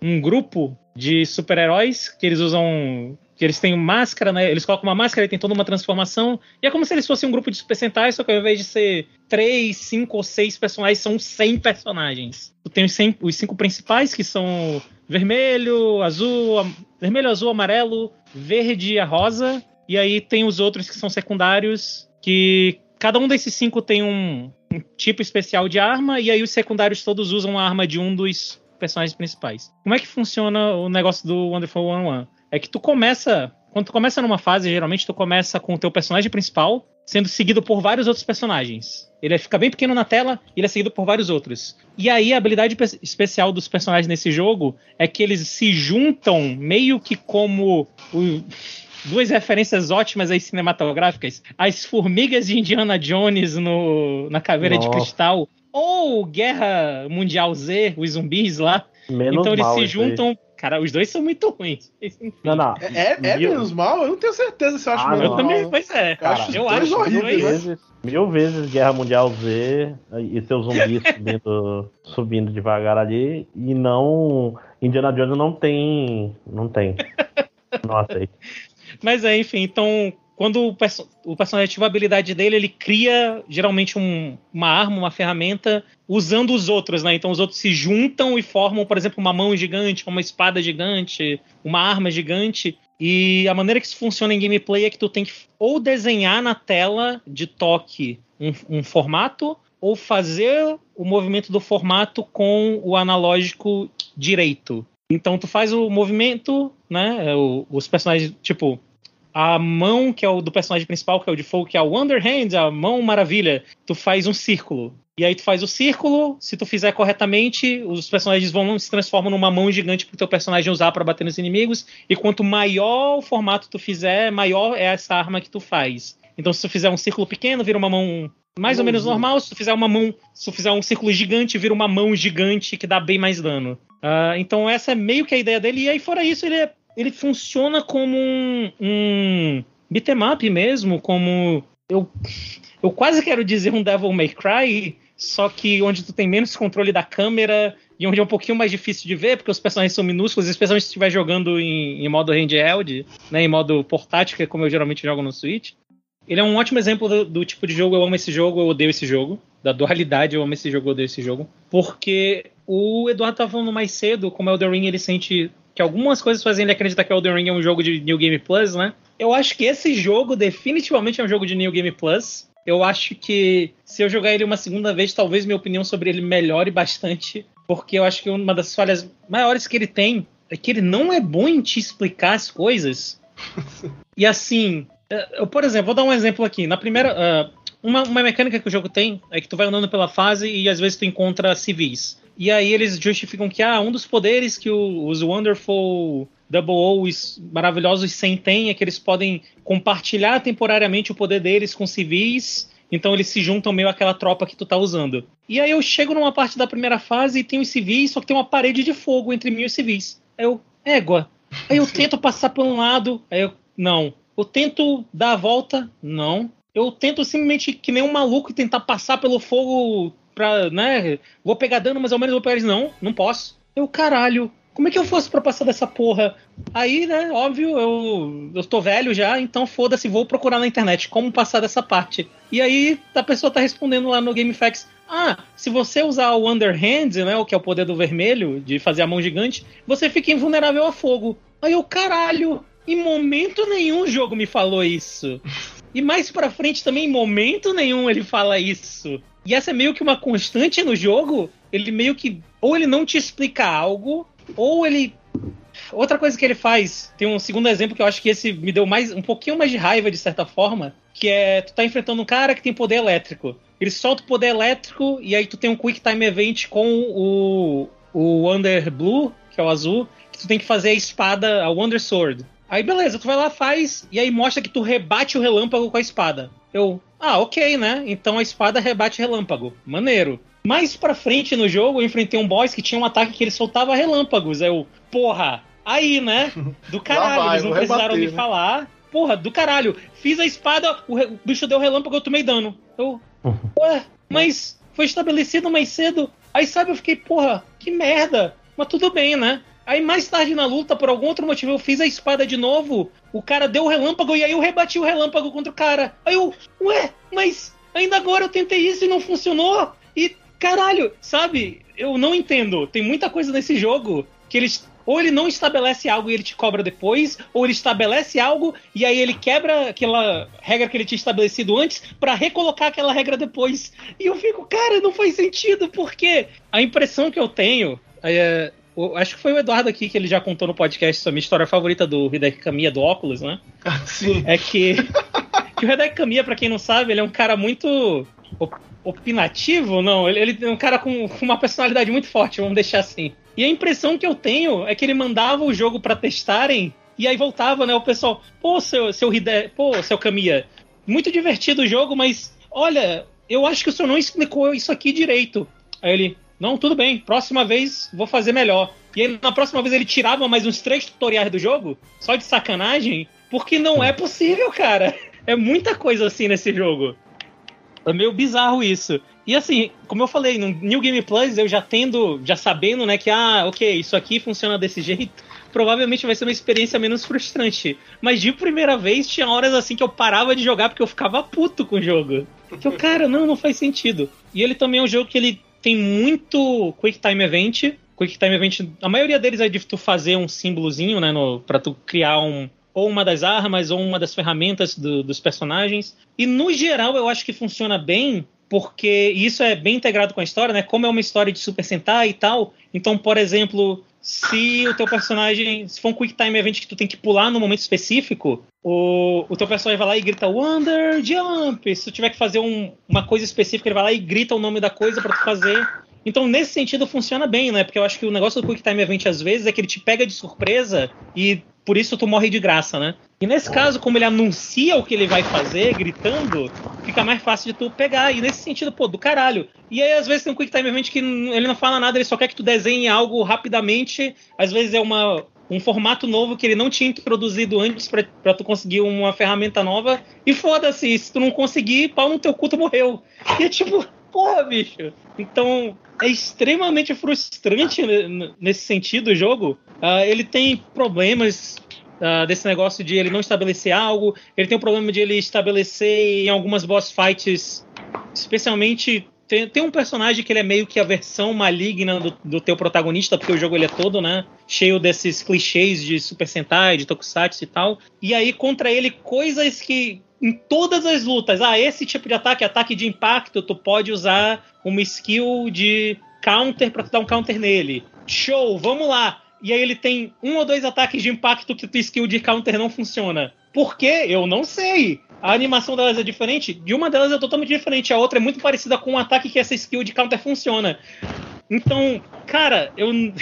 Sabe? Dá uma frustraçãozinha meio grande assim, nesse tipo de coisa. vermelho dizendo qual é o ataque que funciona. Pois é, aí voltando pro negócio de eles não explicarem, tem algumas skills que tu pode comprar, né? Tu, tu vai passando pela fase, tu ganha dinheiro e aí tu pode comprar skills com esse dinheiro. E elas são divididas entre algumas skills. Tem umas skills que são chips que tu compra que são skills passivas. E aí quando eu fui lá pela primeira vez, é tipo, ah, aumente seu ataque em 2%, aumente sua defesa em 5%. E aí na outra página tem todas as, o, as skills de tu, os morphs que eles chamam, que são as skills que tu faz o formato na tela e tu cria alguma ferramenta nova, algum ataque novo. Aí eu, porra, né? Eu vou focar nos morphs, né? Que é o, parece que é o gimmick do jogo, parece que faz mais sentido. Eu terminei o jogo, inclusive, eu não consegui comprar todos os morphs. E aí, mais pra frente, eu tava tomando um surra atrás de surra atrás de surra. Eu, caralho, o que que tá acontecendo? Porque eu não consigo. E aí eu fui olhar em fórum pra ver, né? Porra, eu tô fazendo algo errado, claramente. E o pessoal falando, não, não, não. Mas aí ainda. Isso aí, esse cara aí é fácil de derrotar porque tu tem a passiva que te, te dá uma esquiva de graça. Eu, pera, o quê? Que passiva que dá uma skill de graça? E aí, em algum momento no decorrer das fases, eu habilitei um chip que dá uma esquiva de graça. Sabe? É um monte de coisa que o jogo ele não te ensina, ele não te fala, ele não te dá uma dica. Tu, tu simplesmente tem, tem né? que saber. É, só tem. Tu tem que saber. Te fode aí pra descobrir. Então, tudo isso é mega frustrante. É, eu acho que em sei lá, 99% dos casos eu teria só abandonado o jogo, foda-se essa merda, eu vou encontrar alguém para vender essa porra, pau no cu do, do Hideki Kamiya. Uhum. Só que ele é um jogo muito divertido. Quando tu sabe o que tu tem que fazer, ele é muito legal. Tipo, é bacana tu fazer os combos com, com o personagem, é legal. A história é divertida, ela não é nada incrível, mas especialmente se você foi alguém que cresceu, né, assistindo Super Sentai e Tokusatsu, tu vai reconhecer algumas coisinhas, né, tem um, não, é, não tem nada magnífico na história, mas tipo a história, o, tu tem o Vermelho, que ele, é, que ele não é o líder do grupo, mas ele, nessa missão do, do jogo, ele é o líder, ele é o líder provisório do grupo, né, nessa missão do jogo. E aí ele, o Azul vive, tipo, de rixinha com ele, porque, tipo, ah, o azul é o Lancer, né? Ele é o, o rival do vermelho, que é um, um estereótipo de Super Sentai. Então, ele é bem divertido, uh, os personagens são bem legais, os diálogos têm umas coisas engraçadas.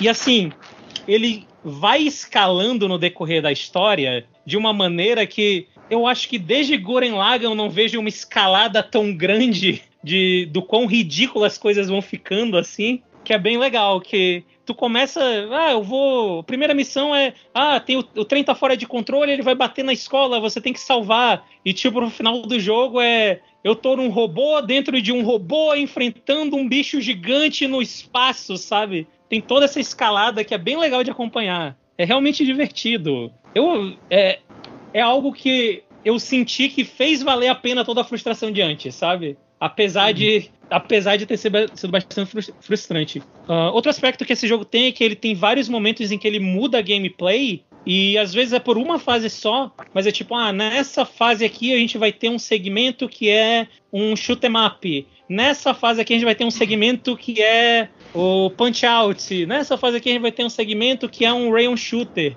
que é bem legal, né? Porque, pô, é uma variação, né, e tal. Ele tem um pouco daquele negócio de não te explicar nesse momento também, que ele acabou de mudar toda a dinâmica do jogo, ele não te explicou algo e tu vai pegar dano morrer porque tu não sabia fazer algo que o jogo não te ensinou.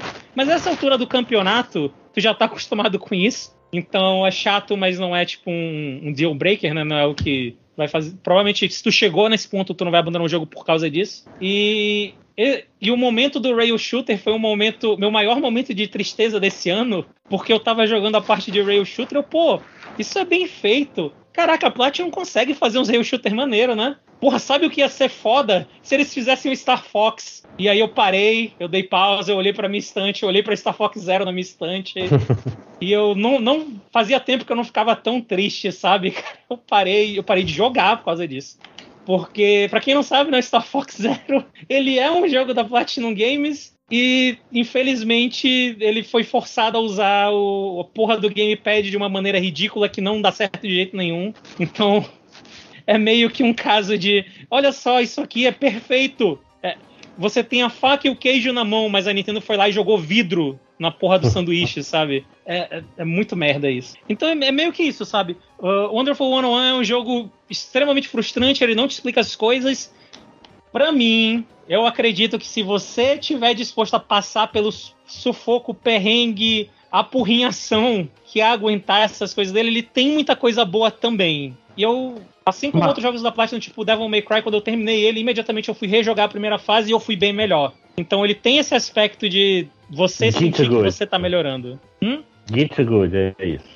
Basicamente, talvez, Git good. Talvez. É o tema desse Mas é. podcast. É. E aí, né? Então é isso, cara. Wonderful 101, recomendo? Não sei.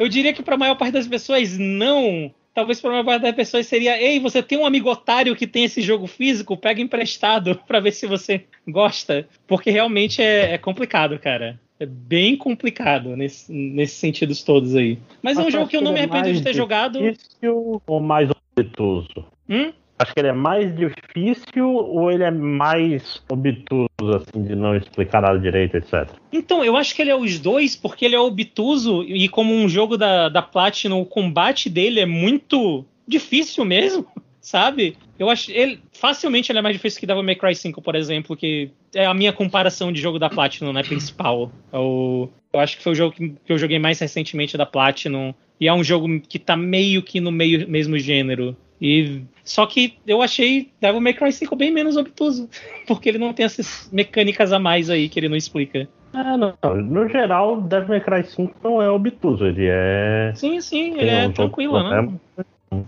Mas é, Wonderful 101 é isso. É essa coisa meio a meio aí que, que me deu muita raiva, mas que eu não consigo odiar mesmo assim. Talvez eu esteja num relacionamento abusivo com esse jogo, não sei. É. Não, assim, é legal. Eu sempre tive vontade, mas sempre tive mais preguiça que vontade.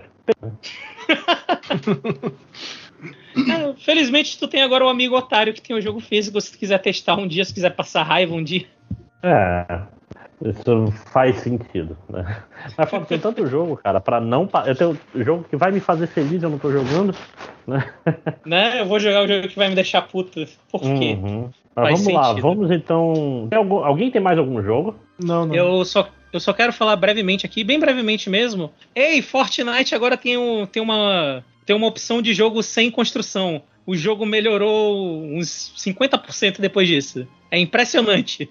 É, é bizarro, cara. Eles, é engraçado porque isso foi um evento que era para durar uma semana e eu acho que explodiu tanto, o pessoal gostou tanto, tanta gente que não suportava jogar o jogo por causa do negócio de construção voltou a jogar o jogo que ficou permanente na, sema na semana seguinte.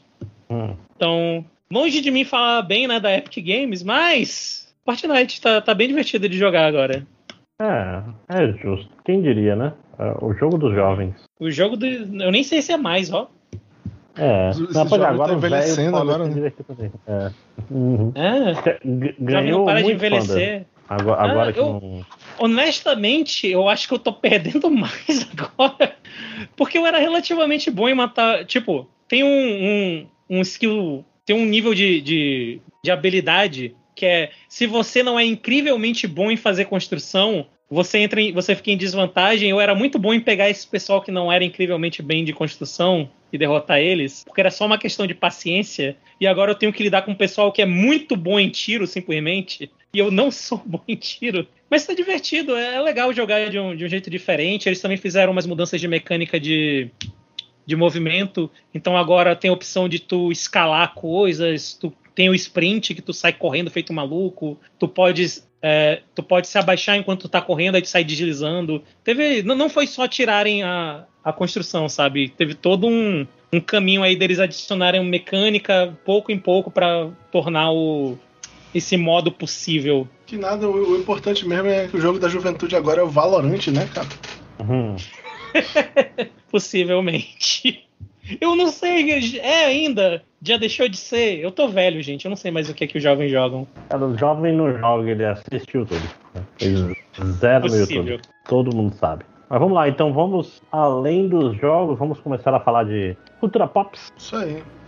Vamos começar por onde? Eu queria começar rapidinho porque eu tenho um que eu acho que já foi falado nesse podcast e eu não testei se eu falei no anterior ou não. Eu entrei no, de cabeça no bizarro mundo dos vídeos de YouTube de mais de três horas. Né? Nossa. Bem-vindo. E eu vi, né, todo. Menos um, na verdade. A temporada 1 de Action Button do Tim Rogers. Né? Caralho! Pode que, que são o quê? Tim Rogers era o cara que trabalhava na Kotaku, que é um cara estranho, é um cara. Como é que eu posso falar? Ele tem um estilo peculiar, né? E ele uhum transformou o canal de YouTube da, da Kotaku em uma coisa mais interessante do que ele deveria ser, né? Porque ele tem um estilo de edição próprio, ele tem um negócio de meter umas histórias pessoais que podem ser verdade ou não no meio, de falar quando ele morava no Japão e trabalhava na Grasshopper, e ou quando ele era criança, ou quando ele trabalha. É, é, é, são umas histórias muito específicas com os personagens que vão. Uhum. Depois que você vai conhecendo mais o trabalho dele, você vai vendo que ele tá, vai citando as mesmas pessoas em, é, em vários vídeos e tal. E eu queria falar, assim, assistam, vale a pena. Apesar de. Vale. Comecem pelo de Talk Mac Memorial. Puta, de fato é o eu melhor. Falei dele. Eu acho que eu falei dele Você no, falou em algum. Dele aqui. Isso. É maravilhoso, cara. Puta merda. É, é muito o, bom.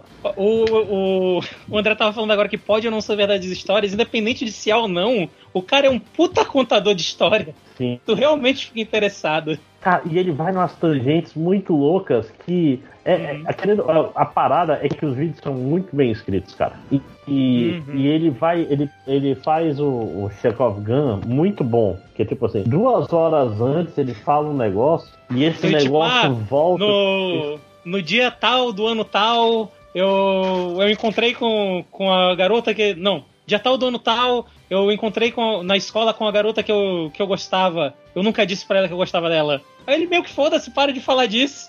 Aí duas horas depois, ele amarra isso que ele falou com uma outra coisa do jogo, com o retorno de quando ele reencontrou a garota 15 anos depois no futuro. É muito foda, cara. Sim. Não, e, e, é tipo assim, é, é, o, o Stitch dele, né? O, a parada dele é que ele supostamente tem memória fotográfica, né? Então ele uhum. lembra das coisas e dá os detalhes. Ah, quando esse jogo saiu, não sei o que. Lembro da primeira vez que eu joguei Tokyo Mac Memorial. Eu lembro hum. quando eu tava no Japão. Foi o Kamiya?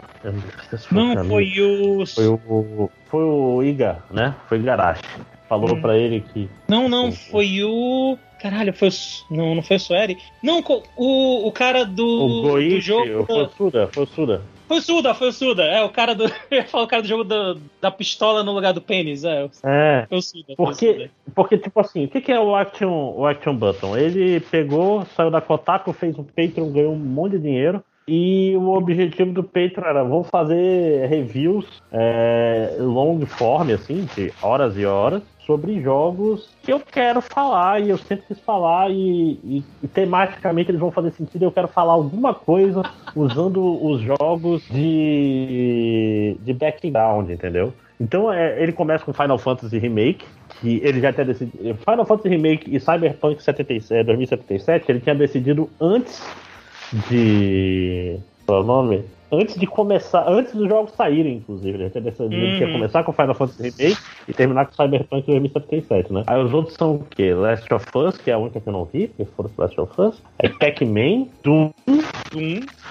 Tokimec Memorial e Cyberpunk. É, é tipo assim, é uma seleção eclética de jogos pra. E, porra, é, é maravilhoso. Tipo, e ele justifica a Memorial... escolha de todos os jogos. É muito é, legal. Não, e meio que assim, tem os jogos modernos e tem os jogos que são basilares. E ele chega, cara, uhum. por que, que Doom é todos os jogos e todos os jogos são Doom? Por que, que Pac-Man é tão foda? O que, que faz Pac-Man clicar e onde ele tá pegando os jogos agora? Por que, que Tokimec Memória é o verdadeiro jogo cyberpunk, né? E... Sim! Excelente! Cara, e, e as pequenas piadas, eu, toda vez que aparece o bingo, eu acabo dando uma risada, não sei pra onde fugir. Cara, é realmente muito bom.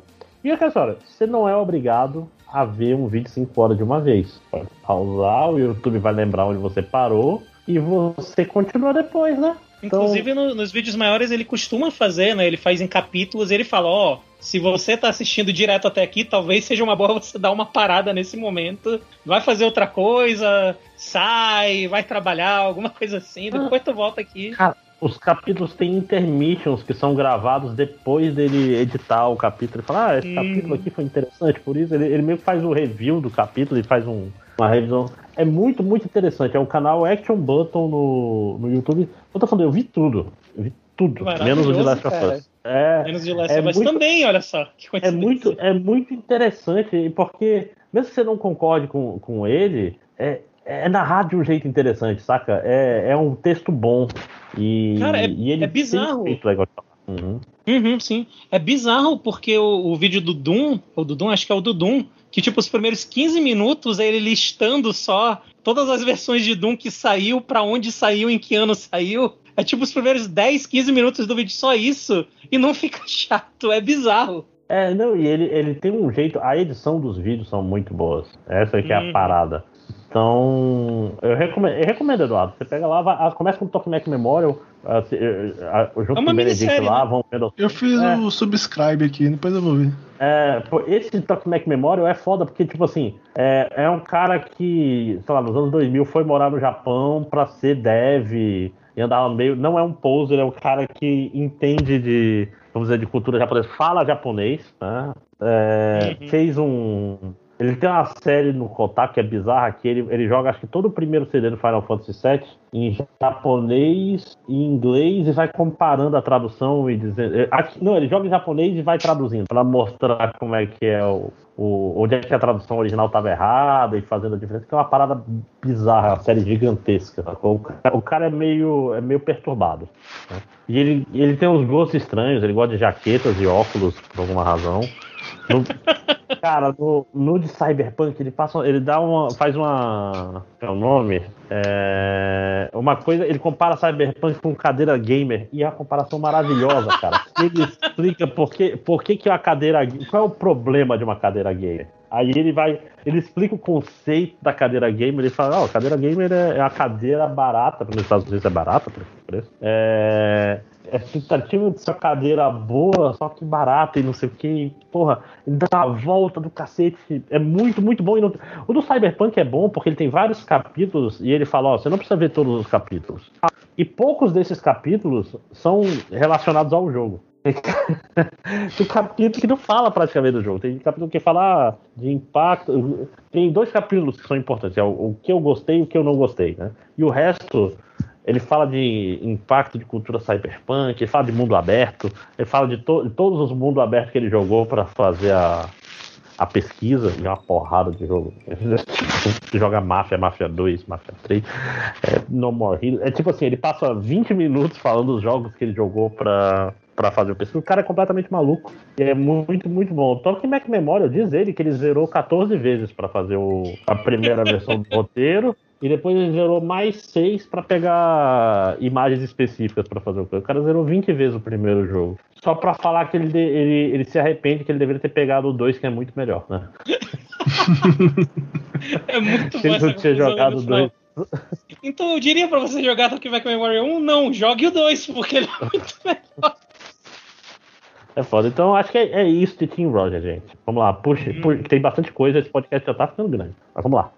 E aí, Vitor, eu? Como é que é? Ah, pode ir, pode ir. Tá. Vou falar de dois filmes condensados em um. É... Primeiro eu vou falar bem pouquinho, que é um filme de terror coreano chamado. É, em português é O Lamento, em inglês é The Wailing. Uhum. Que é um filme muito bom.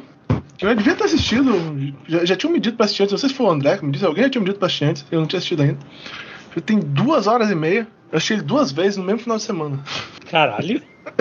É muito bom o filme, cara. Realmente é muito bom. Ele é um filme assim. Ele tem bastante clima, saca? Ele não tem muito susto, assim. Ele é mais um filme de tensão, digamos assim. E, e é bem, bem interessante mesmo, assim, tá? Se você tiver paciência para lidar com, né, com a situação de ser um filme coreano, eu não sei se eu, se eu. Eu não encontrei dublado, né? Eu assisti coreano mesmo com legendas baixadas e tal. É, mas é bem legal, pô. É basicamente a história de um. É um o protagonista é um policial de uma. uma tipo uma vila lá pequena na, na Coreia. E aí tem uns crimes bizarros acontecendo. E nessa cidade mora um homem japonês, esse é o nome do personagem, não é porque eu tô escondendo, esse é o nome dele, o, o homem japonês, que é um cara que ele começa a suspeitar de que ele tá envolvido com alguma coisa lá e tal, meio barulho estranho. Opa, aqui tá. Alô? Alô? Eu fiz um barulho esquisito agora. Uhum.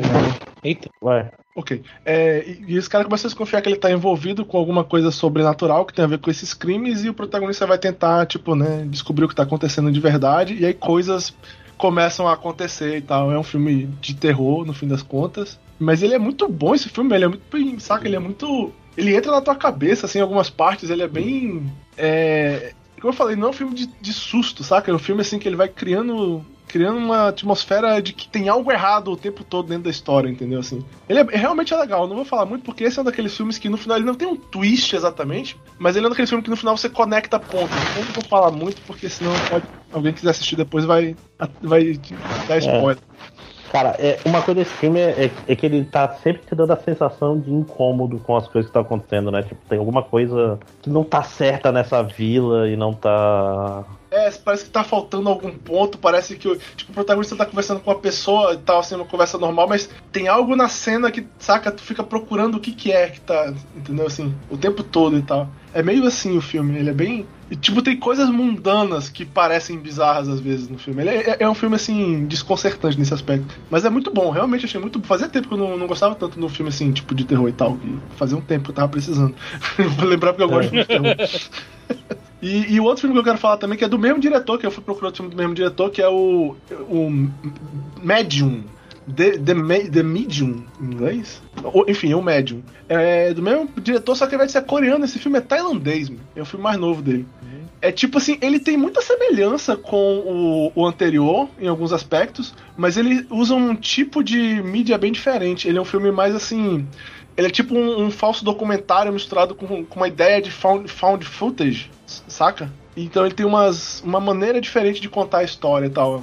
E aí, aí ele se passa na Tailândia, né, e tal, filme, conta a história da do protagonista, não sei dizer se ela é bem a protagonista, mas enfim, da protagonista, ela é uma, uma, uma medium, qual é a tradução de medium? medium? Médio. É, enfim, mesmo. É, ela é de uma deusa, entre aspas, espírito, né, lá da religião deles lá, que tem espíritos diferentes, é tipo um, ela é tipo um xamã, na verdade, né? E aí um grupo de, de caras que vai fazer um documentário começa a seguir ela para fazer um documentário sobre esse negócio do xamanismo lá e tal na, na Tailândia. E, e aí, tipo assim, a, a sobrinha dela começa a dar sinais de que ela pode estar tá herdando o dom dessa deusa, que tipo assim, um, esse dom de conversar com essa deusa, de seguir essa, essa deusa aí, passa de geração em geração, entendeu? Das mulheres da família. E aí coisas começam a acontecer novamente, né? Filme de terror e tal, coisas bizarras começam a acontecer e tal. Ele é um pouco diferente no aspecto, tipo assim, o, o Lamento ele é bem assim, de morte mesmo, os caras morrem mesmo e tá, tem que resolver os crimes e coisas assim mais violentas. Esse ele é mais assim. Não acontece muita coisa, saca? Ele te parece um filme de, de possessão, vai bem. As coisas vão bem devagar, digamos assim, ele é um filme bem lento. Então, tipo, assim. Mas ele, é, ele é. Ele não é tão bom quanto o Lamento, mas ele é muito bom. Agora ele é um filme mais comum, assim, saca? Tipo, ele é meio found footage, mas ele é aquele típico filme assim que tu vê, ele segue um caminho comum de um filme de terror, mais comum para um filme de terror. Tipo, as coisas vão escalando cada vez mais, e no final tem uma grande coisa bizarra, doida que acontece que dá uma putaria doida lá e tal, saca? Tipo, ele é mais comum nesse aspecto. Mas é muito bom também, também recomendo e tal para quem gosta de filme de terror que se ainda não tiver tido a oportunidade de ver, baixa, procura uma legendinha aí, cara, que é a vida, né? Ele é, ele é bem legalzinho também. The Medium, esse eu não vi ainda. É, cara, é, porque o diretor que tá aqui no, no IMDB, na verdade, não tá o mesmo nome do diretor, não, tá um nome diferente, tá um nome tailandês esse filme. Mas eu, eu baixei porque o cara tá, ele tá como roteirista, na verdade, aqui, o, o diretor do outro filme. Hum. O, é Na Hong Jin, o nome dele. E agora eu quero ver o, outros filmes dele. Eu achei, achei um diretor muito bom, realmente. Eu gostei dos, dos dois filmes aí. Gostei bastante. O, o Lamento é um filme bem legal. Vou procurar outros filmes dele pra eu ver depois. É bom, sempre bom achar um, um diretor consistente, né, de, de filme de terror. E, uhum. Por falar em, em, Eu queria aproveitar esse segue rapidamente para falar de um diretor famoso de filme de terror oriental, que é o diretor, o Takashi Mizu, né? Que, pra quem não sabe, é o diretor do Grudge, né? Uhum. Filme da Sadako. Eu vi um filme novo dele no, no serviço é de streaming, acho que foi no Netflix, né?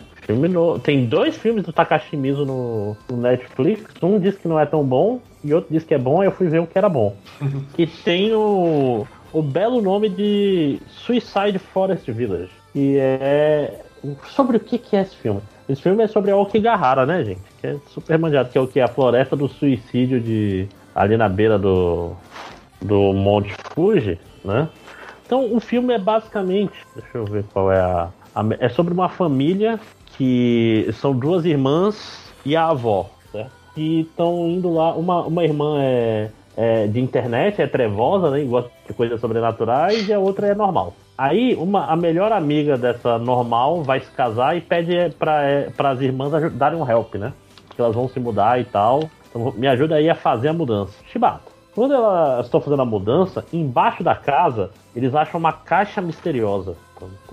E essa caixa misteriosa aparentemente tem uma maldição nela. E o filme é sobre essa maldição afetando essas pessoas e a relação que essa maldição tem com a floresta, com a vila da floresta, né, a vila dos suicídios, e pessoas desaparecendo para se matar.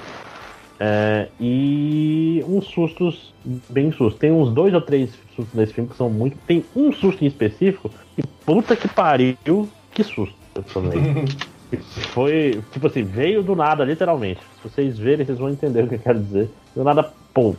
Né? É, no geral, é o melhor filme Takashi Mizu? É foda que esse tipo de filme não dá para falar muito, mas é um filme de terror japonês do cara do grito. Você sabe o que esperar. É um filme vamos dizer assim, com um pouco mais de atmosfera, apesar dele ter trilha sonora demais. Ele tem os malditos violinos de terror, né? que, tipo, aí começa tocar os violinos tudo quando começa a cena de, de susto. E. Deixa eu ver qual é o outro problema dele. Uh, ele é um pouco. Uh, tem horas que. Uh, tem poucos sustos muito bons, vamos dizer assim tem, tem sustos muito bons, mas eles são poucos e tal.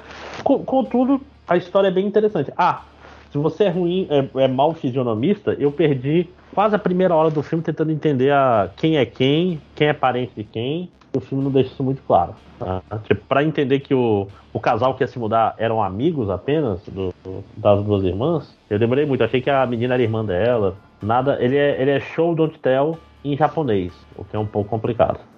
né? Assim, é um filme legal e eu acho que tá ou no Netflix ou na Amazon Prime, mas eu acho que tá no Netflix. Então tá. Tá aí. Suicide Forest. Ele, ele, ele tá, na verdade, no HBO. No HBO, isso. Quase acertei. Eu, eu vou fazer aqui só uma. Talvez, correção, talvez eu tenha ouvido errado, mas é só porque eu me sinto na obrigação de fazer isso. Eu acho que o André falou que era o o Grudge ele falou que a Sadako, a Sadako é do chamado. É a Kayako, isso. É a Kayako. É. é. só porque eu sinto que eu tinha obriga como único fã restante de Ringo. Que isso, eu sou. Eu É, sou, que isso, eu gosto, do, da, eu gosto da versão japonesa do Ringo. eu sou, eu sou o único fã de, Kada, eh, de Sayako versus Kayako. Eu tenho, sério, eu tenho um sério problema com a versão americana só do The Ring. É. Ah, Eu gosto da americana também. fã, não. Caralho. É muito triste que The Ring tem um filme bom, mas ele tem um milhão de filmes. Cara, mas fica tranquilo, o, o livro também vai ficando ruim, então tá, tá, tá tudo junto. Pô, É. até hoje eu não li o segundo livro. Sorte sua. Cara, e o terceiro, então. vai para. O O terceiro, terceiro, faz, quando eles descobrem que eles estão na Matrix. é, que faz o Tarot 3. Ah, não! Ah,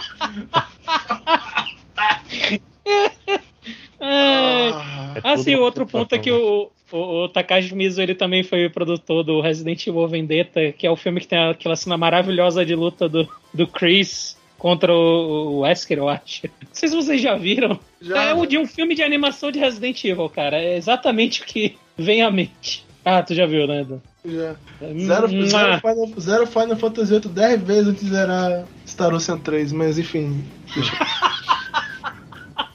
É, Star Ocean 3 é piada aqui, né? O podcast que nunca saiu, um deles. Sim.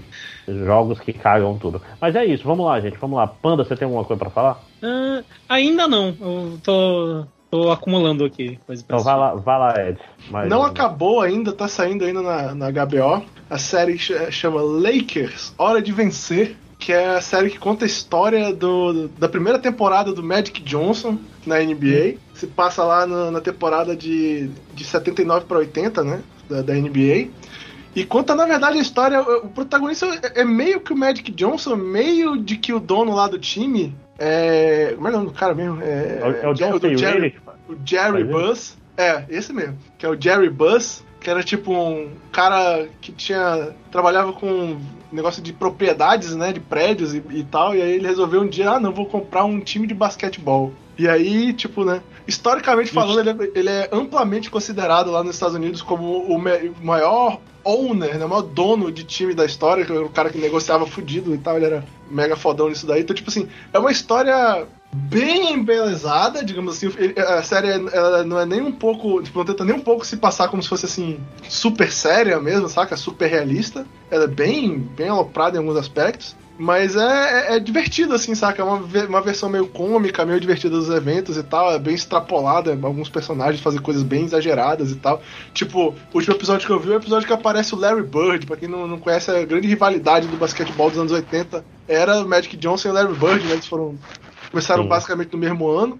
Times rivais, né? Um era do Boston Celtics, o outro do Los Angeles. Eu sou fã da NBA, tá, cara? Inclusive, eu tô assistindo o jogo sem som ali enquanto a gente tá gravando. É, enfim. é, e aí, o- ele- quando ele aparece na série, tipo assim, ele é um personagem muito caricato dentro da série, saca? Ele parece coisa de vilão, assim. Ele só, só fala palavrão, ele é mais cara o tempo todo. Os caras, saca? Ele é bem caricato assim mesmo e tal. Mas a, a série, ela, ela é bem Tipo assim, se você gosta assim desse, da, com essa história de- da NBA, ela conta detalhes interessantes, algumas histórias que eu já conhecia, tipo assim, vendo aparecendo nesse lá é legal, tipo a história do Pat Riley, como ele começou e tal, que ele foi ser o cara que tava trabalhando em narração, só que a voz dele é horrorosa e não servia pra isso e tal, e como ele foi até virar um técnico de novo, tipo, sair é, desse posto pra ser técnico é, ajudante, aí vai e futuramente vira técnico mesmo. Hoje em dia ele é um cara assim, é uma lenda do, do esporte. Ele é um dos caras lá do, do Miami Heat e tal, um dos grandes nomes do- da, da NBA. Então, tipo, ver essa, essa história dele entrando nesse caminho aí tal, quando ele parou de jogar e tal, é, é super interessante pra mim. Ver, ver a versão caricata, né, do, do Magic Johnson também. Tipo assim, agora a série ela tem um detalhe interessante. O, o Jerry West, que é um cara muito famoso, tipo, pra quem não, não, não acompanha muito, o logo da NBA é o Jerry West, aquele logo do carinha driblando assim e tal, no, no fundo vermelho e azul, é uma foto desse cara que eles usaram pra fazer o logo da NBA. Ele trabalhava no, no ele foi jogador do Los Angeles Lakers, depois ele tava trabalhando, foi técnico lá e tal. E no começo da história, ele é o técnico que vai ser substituído. Ele já entrou com reclamação lá, os advogados dele já fizeram um pedido para que o pessoal que fez a série entre- faça um pedido público de desculpa e explique que, saca, ele não era assim, isso aqui foi só por causa da história e tal. E, e outras pessoas provavelmente vão fazer o mesmo, porque tem uns personagens dessa série que são demonstrados em uma luz assim, bem. Tipo, o negócio dele é que ele é super agressivo, irritado com tudo na vida, é um cara super deprimido pela história da série e tal, lá não parece. É meio esquisito. Mas a série tem coisas tipo assim, além de toda a parte promíscua da vida do, do Jerry Buzz dentro da série, também tem isso do Magic Johnson, saca? Tipo, o Magic Johnson é aquele cara assim. A, a, namorada dele lá, que ele é super afim, tá conversando com ele na porta do, do apartamento lá. Aí eles combinam que vão e tal, não sei o que, pá. Aí ela vai embora, ele fecha a porta, abre a porta do banheiro, sai a melhor amiga dela do banheiro do cara lá e pergunta com o que, que ele tava conversando. Eu fico assim, caralho, saca? Tipo assim, que, que, que, cara filho da puta e tal. É tipo assim, entendeu? Tipo, o carinha do Jabá, a série faz uma coisa legal, que ela mostra, porque ele é um, um grande. Ele foi um grande ativista, né? Naquela época que. Porque ele, ele já tá bem velhinho hoje, então ele é daquela época que o racismo nos Estados Unidos era, era pior, né? Barulho alto. Ah, fui eu respirando, eu acho. Ah, tá. Des desculpe por eu respirar, vou tentar. Então, tipo assim, é, ele é um cara muito ativista. Então a série mostra isso e tal, mostra esse lado dele. E ele meio que tem um, um negócio que parece que as coisas importam menos para ele quando não tem a ver com essa visão macro dos problemas, entendeu? Assim, então, tipo, basquete é um negócio que ele joga, ele sabe que ele é foda, ele, né, tá, mas ele é meio desgostoso, assim, nessa época, entendeu? Então, tipo assim, ele tá gravando um comercial lá e pá, e tem um moleque, no primeiro episódio isso, tem, tem, eu acho que tem do trailer essa cena. Aí o moleque vai lá, chega lá com ele lá depois da gravação do comercial, ah, senhor Abdu Jabá e tal, você é meu jogador favorito, você poderia tirar uma foto comigo, tipo assim, fazer um autógrafo? Aí ele olha pro moleque lá, vai te fuder, moleque, tipo assim, caralho! Caralho. Na, na Aqui é violência, né? tipo assim, entendeu? Então tem, eles mostram pessoas em uma luz assim, não muito positiva às vezes, que é um negócio que eu, eu meio que não esperava dessa série que eu já sabia que ela era meio cômica, assim, entendeu? Mas, mas é, é uma história, para mim, particularmente muito interessante, já que eu gosto muito de, da NBA, ver esses, essas pessoas que eu ouço histórias deles, ver, ver uma série contando essas histórias. E, e, é, a série é legal, cara. Realmente é bacana. Tem, tipo assim, atores famosos, né? O André falou, tem o John C. Reilly, que é o, o Jerry Buzz. Tem o, o, cara lá que faz o pianista, pô. O Bro, como é que é? Andrew Brody. É, o Andrew Brody. Ele é o Pat Riley, que é um negócio que eu fiquei, caralho.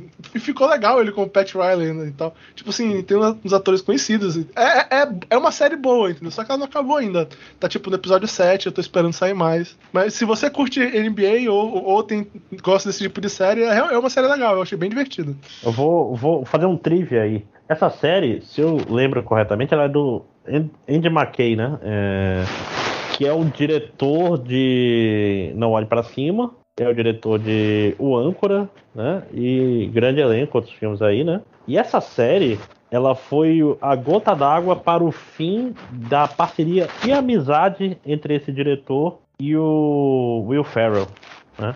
Caralho. Eles, sim, desde sempre os dois juntos tiveram uma, uma produtora, né? Que o, o, o McKay dirigia, o Will Ferrell é, atuava, etc. Eles faziam filmes juntos. Pensar, os filmes do Will Ferrell, é, o Âncora, Rick Bob, é, Irmãos. Como é que é o nome? É, é Quase Irmãos, etc. Esses filmes todos são dirigidos pelo, pelo McKay e estrelados pelo, então eles eram amigos desde a época da internet, do, do Funny or Die, inclusive. E essa amizade acabou. Por quê? Porque o, o sonho da vida do, do Will Ferrell era fazer o, o cara do Lakers aí, né? O Jerry Buss. Isso. E eles já estavam meio com a relação estremecida, né? Tinham fechado a, a produtora. Aí o McKay, ao invés de chamar o Will Ferrell, chamou o melhor amigo dele, né? Que é o John, que é o John C. Reilly. Sem dar uma ligada antes. Aí diz que nunca mais o Will Ferrell falou com ele, né? Tá, tá tipo... Cara, nunca mais olharei na sua cara. Então, é uma parada muito louca. Sendo bem honesto, eu acho que o, o John C. Reilly combina mais com o personagem do Jerry uhum, Buzz. Sim, sim.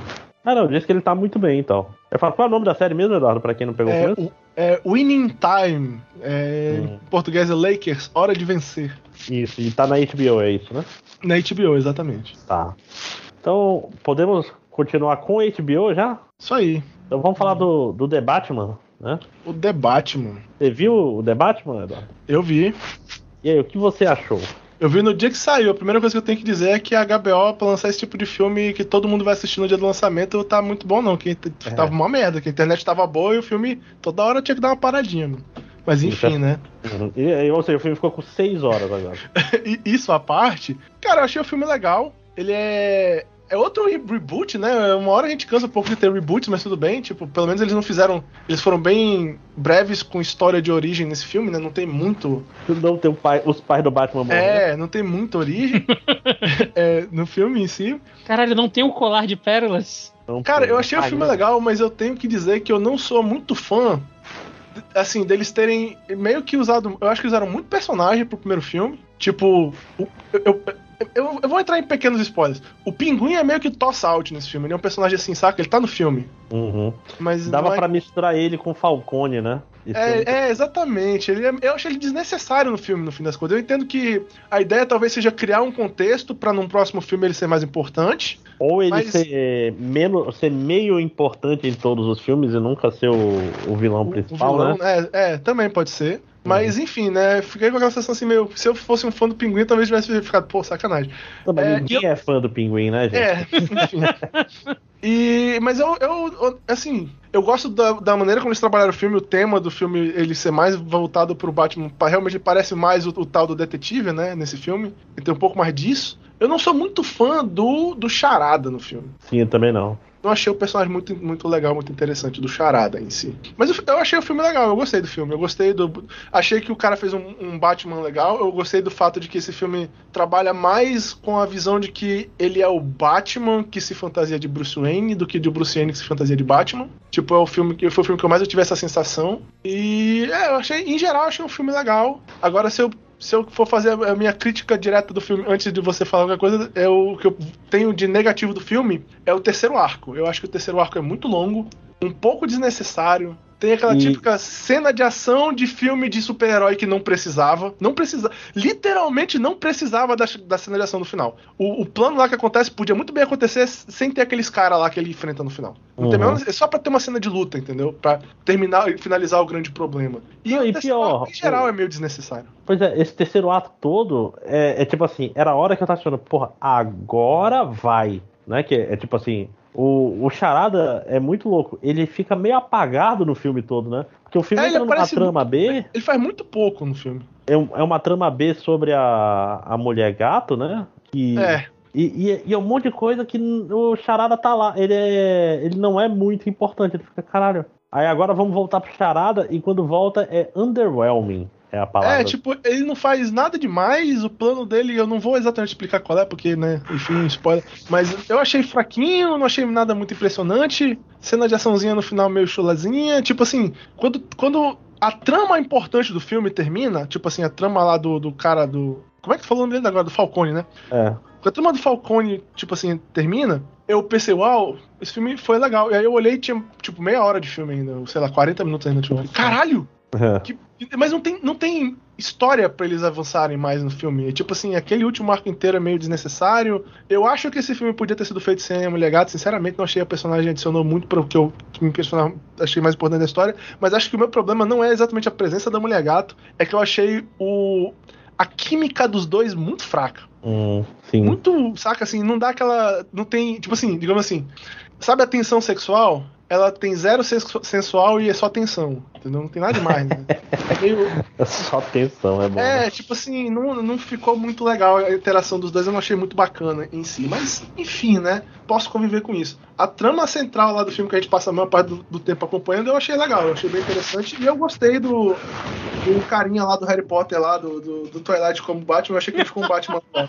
Sim, sim. ah, Eu acho que Cedrico. É, é- um Batman, é um Batman maneiro, assim. Eu acho que ele. Qual é a palavra que eu procuro? Ele convence e é um Batman que apanha, né? É um Batman que leva tiro. Uhum. É um Batman que. E que é, é, é tipo um Batman mais falível, né? É, tu, se- tu consegue se identificar melhor com o personagem e, tipo assim, por exemplo, né?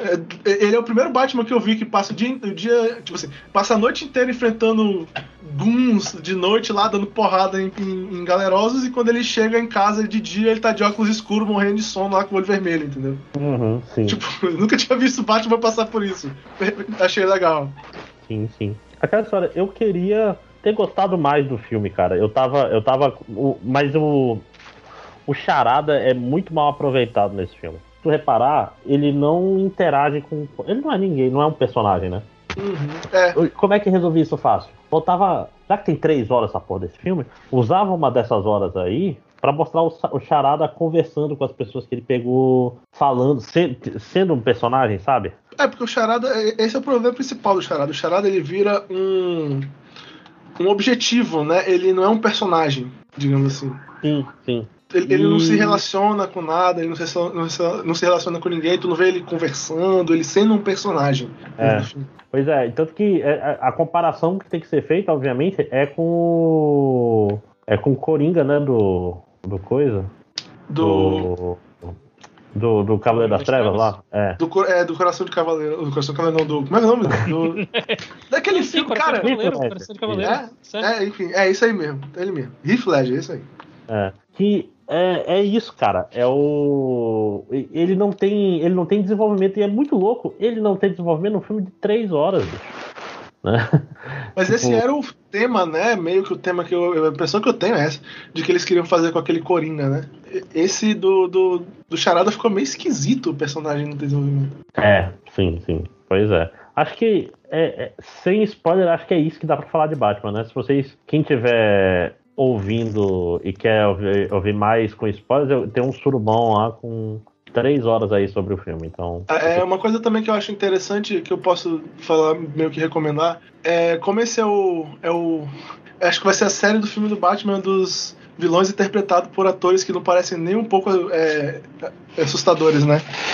Que o ator que vai fazer o, o Coringa tem um. Nada a ver. Tem um. Pode achar um videozinho aí no YouTube, tem um vídeo tipo 5 minutos do Batman conversando com ele, tendo uma interação com ele e tal. E lá também é, é outro ator que, tô, tipo assim, né? Tipo, como é o Paul Dano, né? Que é o cara lá do, do Charada. Uhum. Tipo, ele é um, o ator, ele não tem a cara nem um pouco imponente, assim, nem um pouco, saca? Não parece um vilão, mas enfim. É, é esses cinco minutos do Coringa nesse vídeo do YouTube, eu achei ele muito mais legal do que o Charada no filme todo. Uhum. E... Mas nossa, ainda bem que cortaram, cara, porque é. Uh, não faz sentido nenhum. Porque esse... ia ficar uma cena bizonha, assim, né? Não ia ter nada a ver com, com o que acontece no filme. E era, ia ser só promoção do, do, do personagem que vai ter no filme futuro. Ia ser só, é. ia ser só isso, aquela cena. Não, não, acho que essa daí não chega a ser spoiler, porque ela foi cortada do filme, né? É, é uma cena que basicamente o Batman vem com um monte de pistas para o Coringa dar sua opinião. Isso não faz nenhum sentido. É, é tipo assim, é como se o Coringa fosse o, o Hannibal Lecter. Hannibal Lecter. É. é. tipo assim, é muito bizarro. Por que o Batman foi visitar o Hannibal Lecter para perguntar sobre, esse, sobre o criminoso? É meio, é. saca? Meio bizonho. Não tem nada a ver com o personagem do Batman, digamos assim. Fica esquisito pra porra. Sim. E, e, e a, eu, achei, eu achei a maquiagem dele um pouco excessiva. É, tipo, eu, eu entendo o que eles querem fazer, que é uma ideia interessante, mas acho que foi um pouco excessiva. Eu não vou conseguir levar ele muito a sério, eu acho. Sim, mas enfim. É. Mas enfim. Mas é, é, o filme do Batman é legal, ele é muito longo. E essa cena de 5 minutos aí, procura no YouTube que ela é maneira, cara. É, tentar no YouTube é fácil de achar. Sim. É, vamos lá, mais alguma coisa, Vitor? Não, graças a Deus. Vitor, tem algo? Por enquanto não, por enquanto. Ah, porra, droga. Não, não, não, não, não, deixa. É, era de jogo, mas eu também não tinha muito o que falar, não. Okay. É só que. É só que eu troquei o, o assento do banho do, da privada do meu banheiro. Aí pra complementar eu comprei o Melt Blood também. Porque, tá né? Tá certo. Aí eu peguei ele pro Switch porque na. Eu peguei ele pra Switch porque na eShop dos Hermanos tá menos de 50 reais, full price uh, tá, tá, divertido, mas eu literalmente comecei a jogar hoje, então não dá nem pra falar muito. É, difícil. Eu queria falar sobre Cavaleiro da Lua, mas deixar pra próxima, porque tá muito ruim até agora, mas tá com uma cara de que pode. pode melhorar? Pode dar, pode dar uma melhorada. Só falta dois episódios pra acabar, então vou deixar pro próximo. Porra! Pera, falta né? dois de quantos? De seis. Então, é, Porra, é... André! O primeiro episódio bom me... é o quarto, né? Então... Porra, mas se melhorar agora, adianta? Não, vai, é ser, ele... vai ser meia série boa. Ele foi para um, ele foi para um lado, qual é a palavra que eu procuro? Ele, ele foi para um lado interessante finalmente. Veremos. Ok, então. Né? Pois é. é... Mas aí vamos deixar para o próximo podcast, que já tem podcast suficiente, né, gente? né? Justo. Acho que é isso. Então, pessoal, mais alguma coisa podemos finalizar? Podemos finalizar. Saiu Spy Family, assistam Spy Family. Assista Spy Family. Falaremos quando tiver mais episódios também. Tá bonita a animação. Né? Porra, tá, tá, tá bem legal. Sim, sim. É, bateu, bateu o cansaço mesmo, é, é hora de. é, tô, na verdade, pra mim bateu foi a fome, eu quero jantar. Pois é. Justo. Então, nesse toque faminto, vamos finalizar esse podcast. Então, Digam tchau, pessoal. Tchau, pessoal. Tchau, pessoal. E...